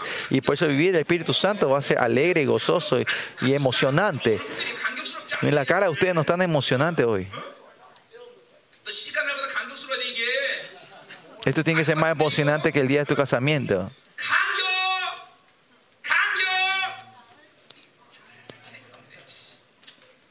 Gozo, gozo. Es tan gozante, ¿no? E impactante y emocionante de poder entrar en la, en la presencia del Señor.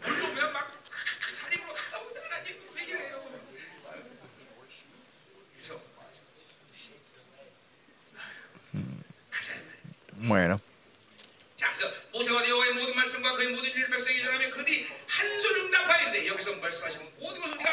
Entonces Moisés vino y contó al pueblo y el pueblo dijo, haremos todas las palabras que Jehová ha dicho. Dice, y versículo 4 dice, Moisés escribió todas estas palabras de Jehová y levantándose mañana edificó un altar al pie del monte y doce columnas según, y según las doce tribus de Israel. Y esta es eh, la señal de, cuando habla 12, habla sobre el reinado de Dios, que él el dominio, de que yo soy tu Dios y ustedes son mi pueblo, ¿no?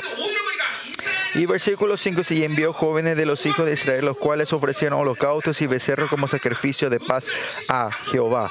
Ven, no es que manda a los ancianos líderes, pero manda, envió a jóvenes. ¿Y ¿Qué son estos jóvenes? Es el medio de toda la generación, ¿no? Si ellos son devotos a Dios, si ellos se levantan correctamente de Dios, ellos hacen, son los que eh, conectan eh, la generación antigua y, los, niños y los, adultos, ¿no? Pues si los jóvenes mueren, termina la generación. Miren la iglesia, no hay más jóvenes en las iglesias. En todas las iglesias se están vaciando los jóvenes. Eso, el enemigo estratégicamente están atacando esto, ¿no? Por eso miren,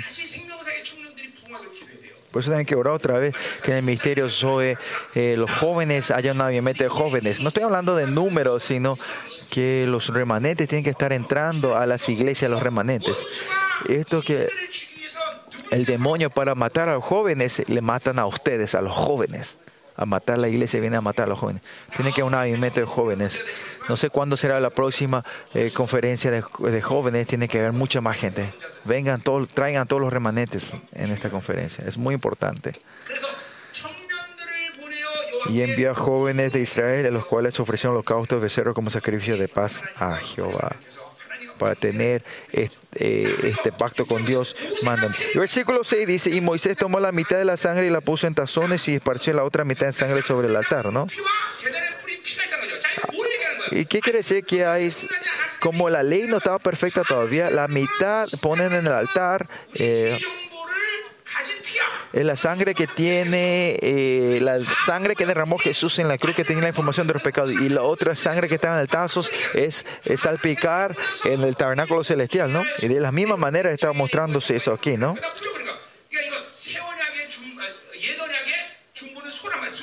Y acá podemos decir que el mediador de esta sangre, del, del, pacto, del viejo, del antiguo, del antiguo pacto, es las ovejas, ¿no? Las, los animales, ¿no? El becerro, ¿no? Y bueno, y bueno, y tomó el libro pacto, lo leyó a los pueblos y oremos todo lo que Jehová ha dicho, dice, y obedecerá. Mi versículo 8 dice, entonces Moisés tomó la sangre y roció sobre el pueblo y dijo, he aquí la sangre del pacto que Jehová ha hecho con vosotros sobre todas estas cosas, dice, ¿no? Y esta sangre que roció sobre el pueblo es la sangre pura, diciendo que ahora esto yo con ustedes, este pacto. Por eso en el Antiguo Testamento, todos los elementos del Antiguo Pacto están relacionados al Nuevo Pacto. Son iguales, están conectados.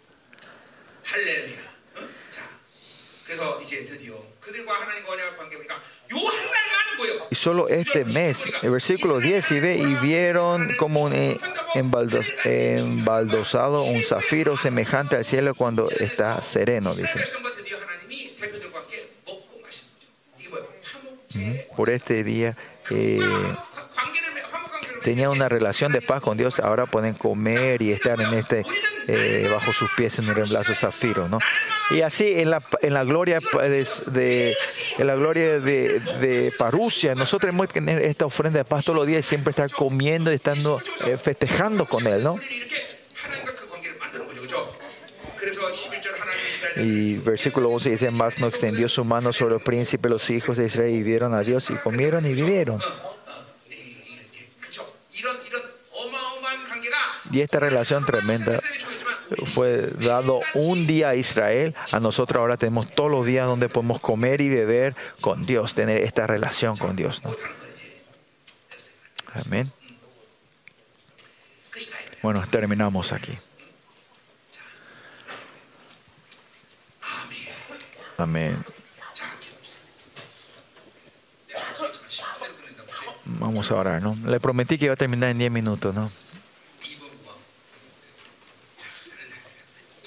Vamos a orar. La sangre de Cristo, ¿no? Que nos rodea. Miren, usted tiene que estar emocionante que la obra que el Señor, impactante que el Señor por nosotros. Si ustedes creen en esto, y si esto, esta palabra empieza a mover, circular dentro de ustedes, van a, no van a, van a saber que es imposible de no vivir si no es por la fe. Y la palabra de Dios hoy tiene que, espero que pueda mover la sangre dentro de ustedes.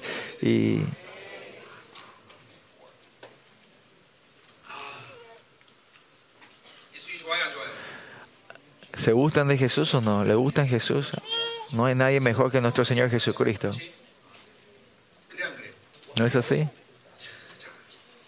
Nuestro Señor hizo una cosa tan impactante. Oh Señor, en este eh, hoy eh, ya no somos seres del pacto viejo, sino del nuevo pacto. Nos paramos delante, como seres del nuevo pacto, nos paramos delante de ti, Señor. Toda la iglesia de misterio Zoe, eh, ayúdanos a poder confirmar este nuevo pacto delante de ti, Señor.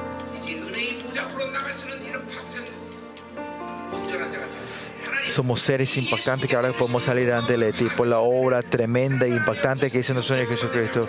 Ayúdanos a no desperdiciar esta obra que tú has hecho, sino que por la, la sangre de Cristo limpiarnos a nosotros y salir delante de tronos y encontrarnos contigo y mantener ese estado nuevo hombre por un largo tiempo, Señor.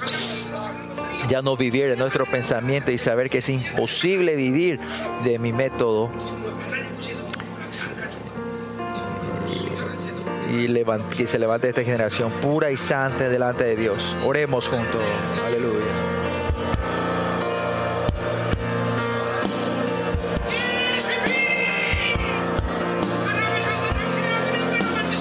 la sangre de Cristo que transformaste a tu Hijo amado en un hombre y lo destruiste por nuestro pecado. Y esa sangre pura que tuvo pecado no limpiaste completamente a nosotros. Y nos dijiste que entremos al tabernáculo celestial. Que vengan, ayúdanos a poder entrar en el lugar santísimo, Señor. Que este gozo de, de la justicia esté lleno de nosotros, Señor. Viene a confirmar tu sangre, Señor. La tendencia mundana que está dentro de nosotros, Señor. Toda nuestra incredulidad. Límpianos con la sangre de Cristo, Señor. Y todos los pecados que están en nuestra conciencia, Señor. Límpianos, Señor. Ayúdanos a confirmar con la sangre de Cristo.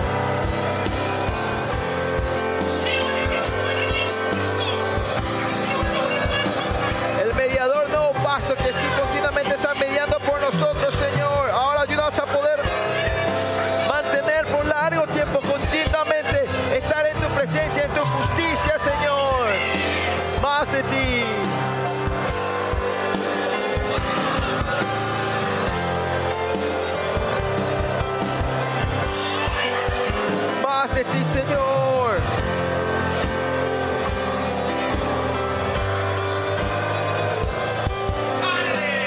Aleluya, Señor.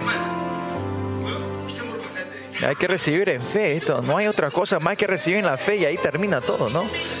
Si mantenemos y mantener la fe es lo importante, ¿no? Por eso si mantenemos no hombre continuamente, ah, esta santidad, esto es verdad, esto es verdadero, esta justicia es verdadera, ¿no? Ah, el salir a la presencia del rey, es lo hay gente que ya, experimentaron esto, pero esto van a ir sintiendo ustedes. Ahí el poder de la sangre se va a manifestar entre ustedes, ya no van a pecar, caer en el mismo pecado y van a- ya no van a fracasar en el espíritu del espíritu. Y esto es cuestión de la purificación, de la santidad.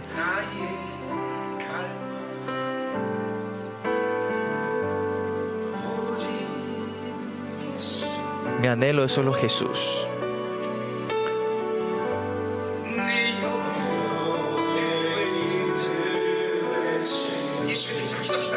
la sangre de Cristo.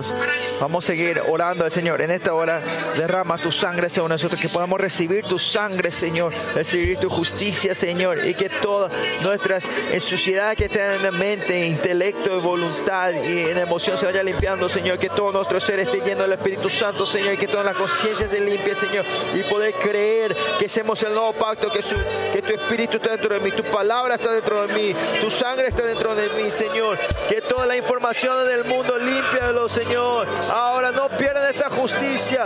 La Jesucristo le dio esta obra, este amor impactante a ustedes. No lo pierdan, no lo pierdan esto, hijo mío. La sangre de Cristo.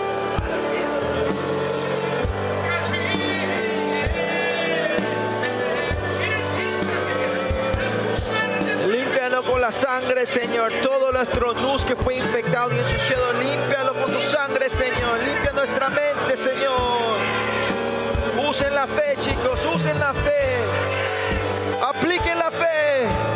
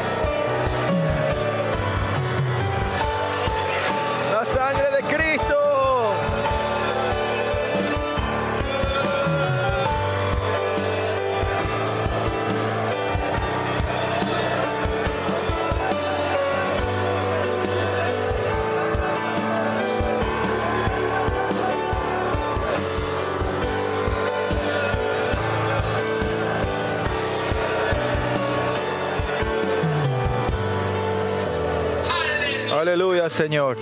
Eh, mi sermon, la gente piensa que mi sermón es difícil, usted tiene problemas. No es que usted tiene que hacer algo, sino que recíbanlo con fe.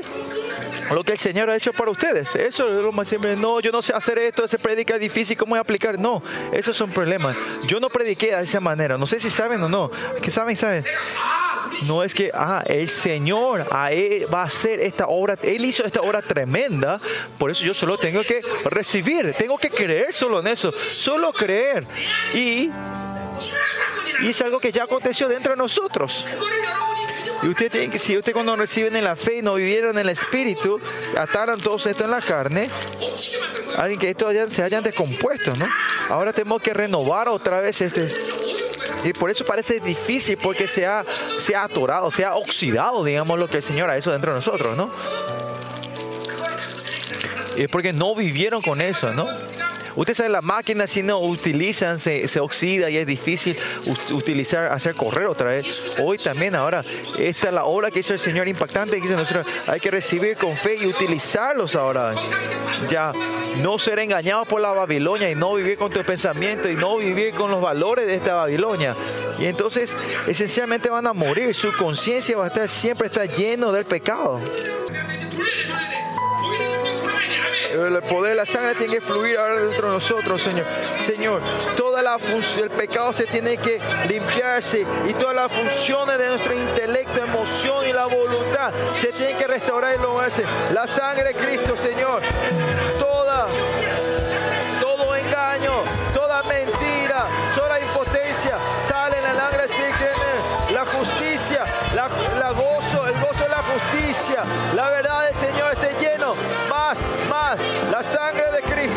Sangre de Cristo, la sangre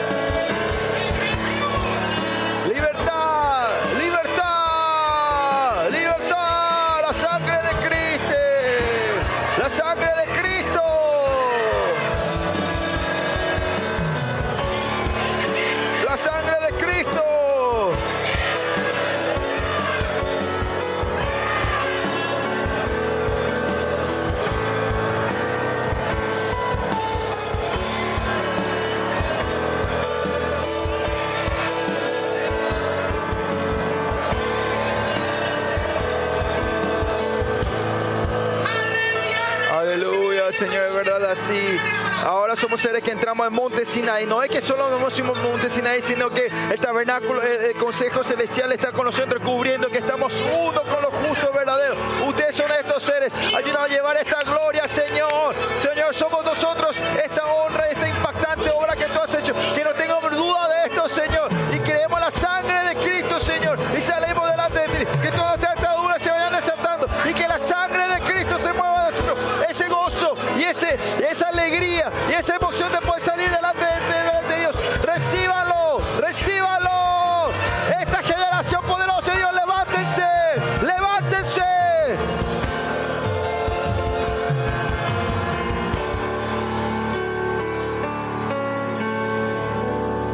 Señor, te damos las gracias, Señor. Hoy los jóvenes, eh, así en el nuevo pacto, fueron los jóvenes que trajeron la ofrenda de la paz. Señor, que estos chicos, estos jóvenes traigan esta obra de la ofrenda del paz, Señor, que ellos estén en el- centro de esta obra que tú estás haciendo, Señor, y que el poder, la sangre se fluya en ese, y todo el espíritu que estuvieron oxidados empieza a circular otra vez, moverse correctamente, Señor, y saber la impactante y lo emocionante que es esta sangre esta justicia que nos das de poder eh, delante de ti, encontrarte cara a cara contra el Señor y que comience el avivamiento y la nueva corriente, el nuevo río de agua viva empieza a fluir mediante esta generación, Señor. Aleluya, Señor. Más anhelamos y buscamos más a ti, Señor. Que Dios nos traiga más en tu presencia, más profunda y mantener este nuevo hombre, Señor. Aleluya, Señor. Y en el nombre, y límpianos con la sangre de Cristo. Amén. En el nombre de Jesús oramos. Amén.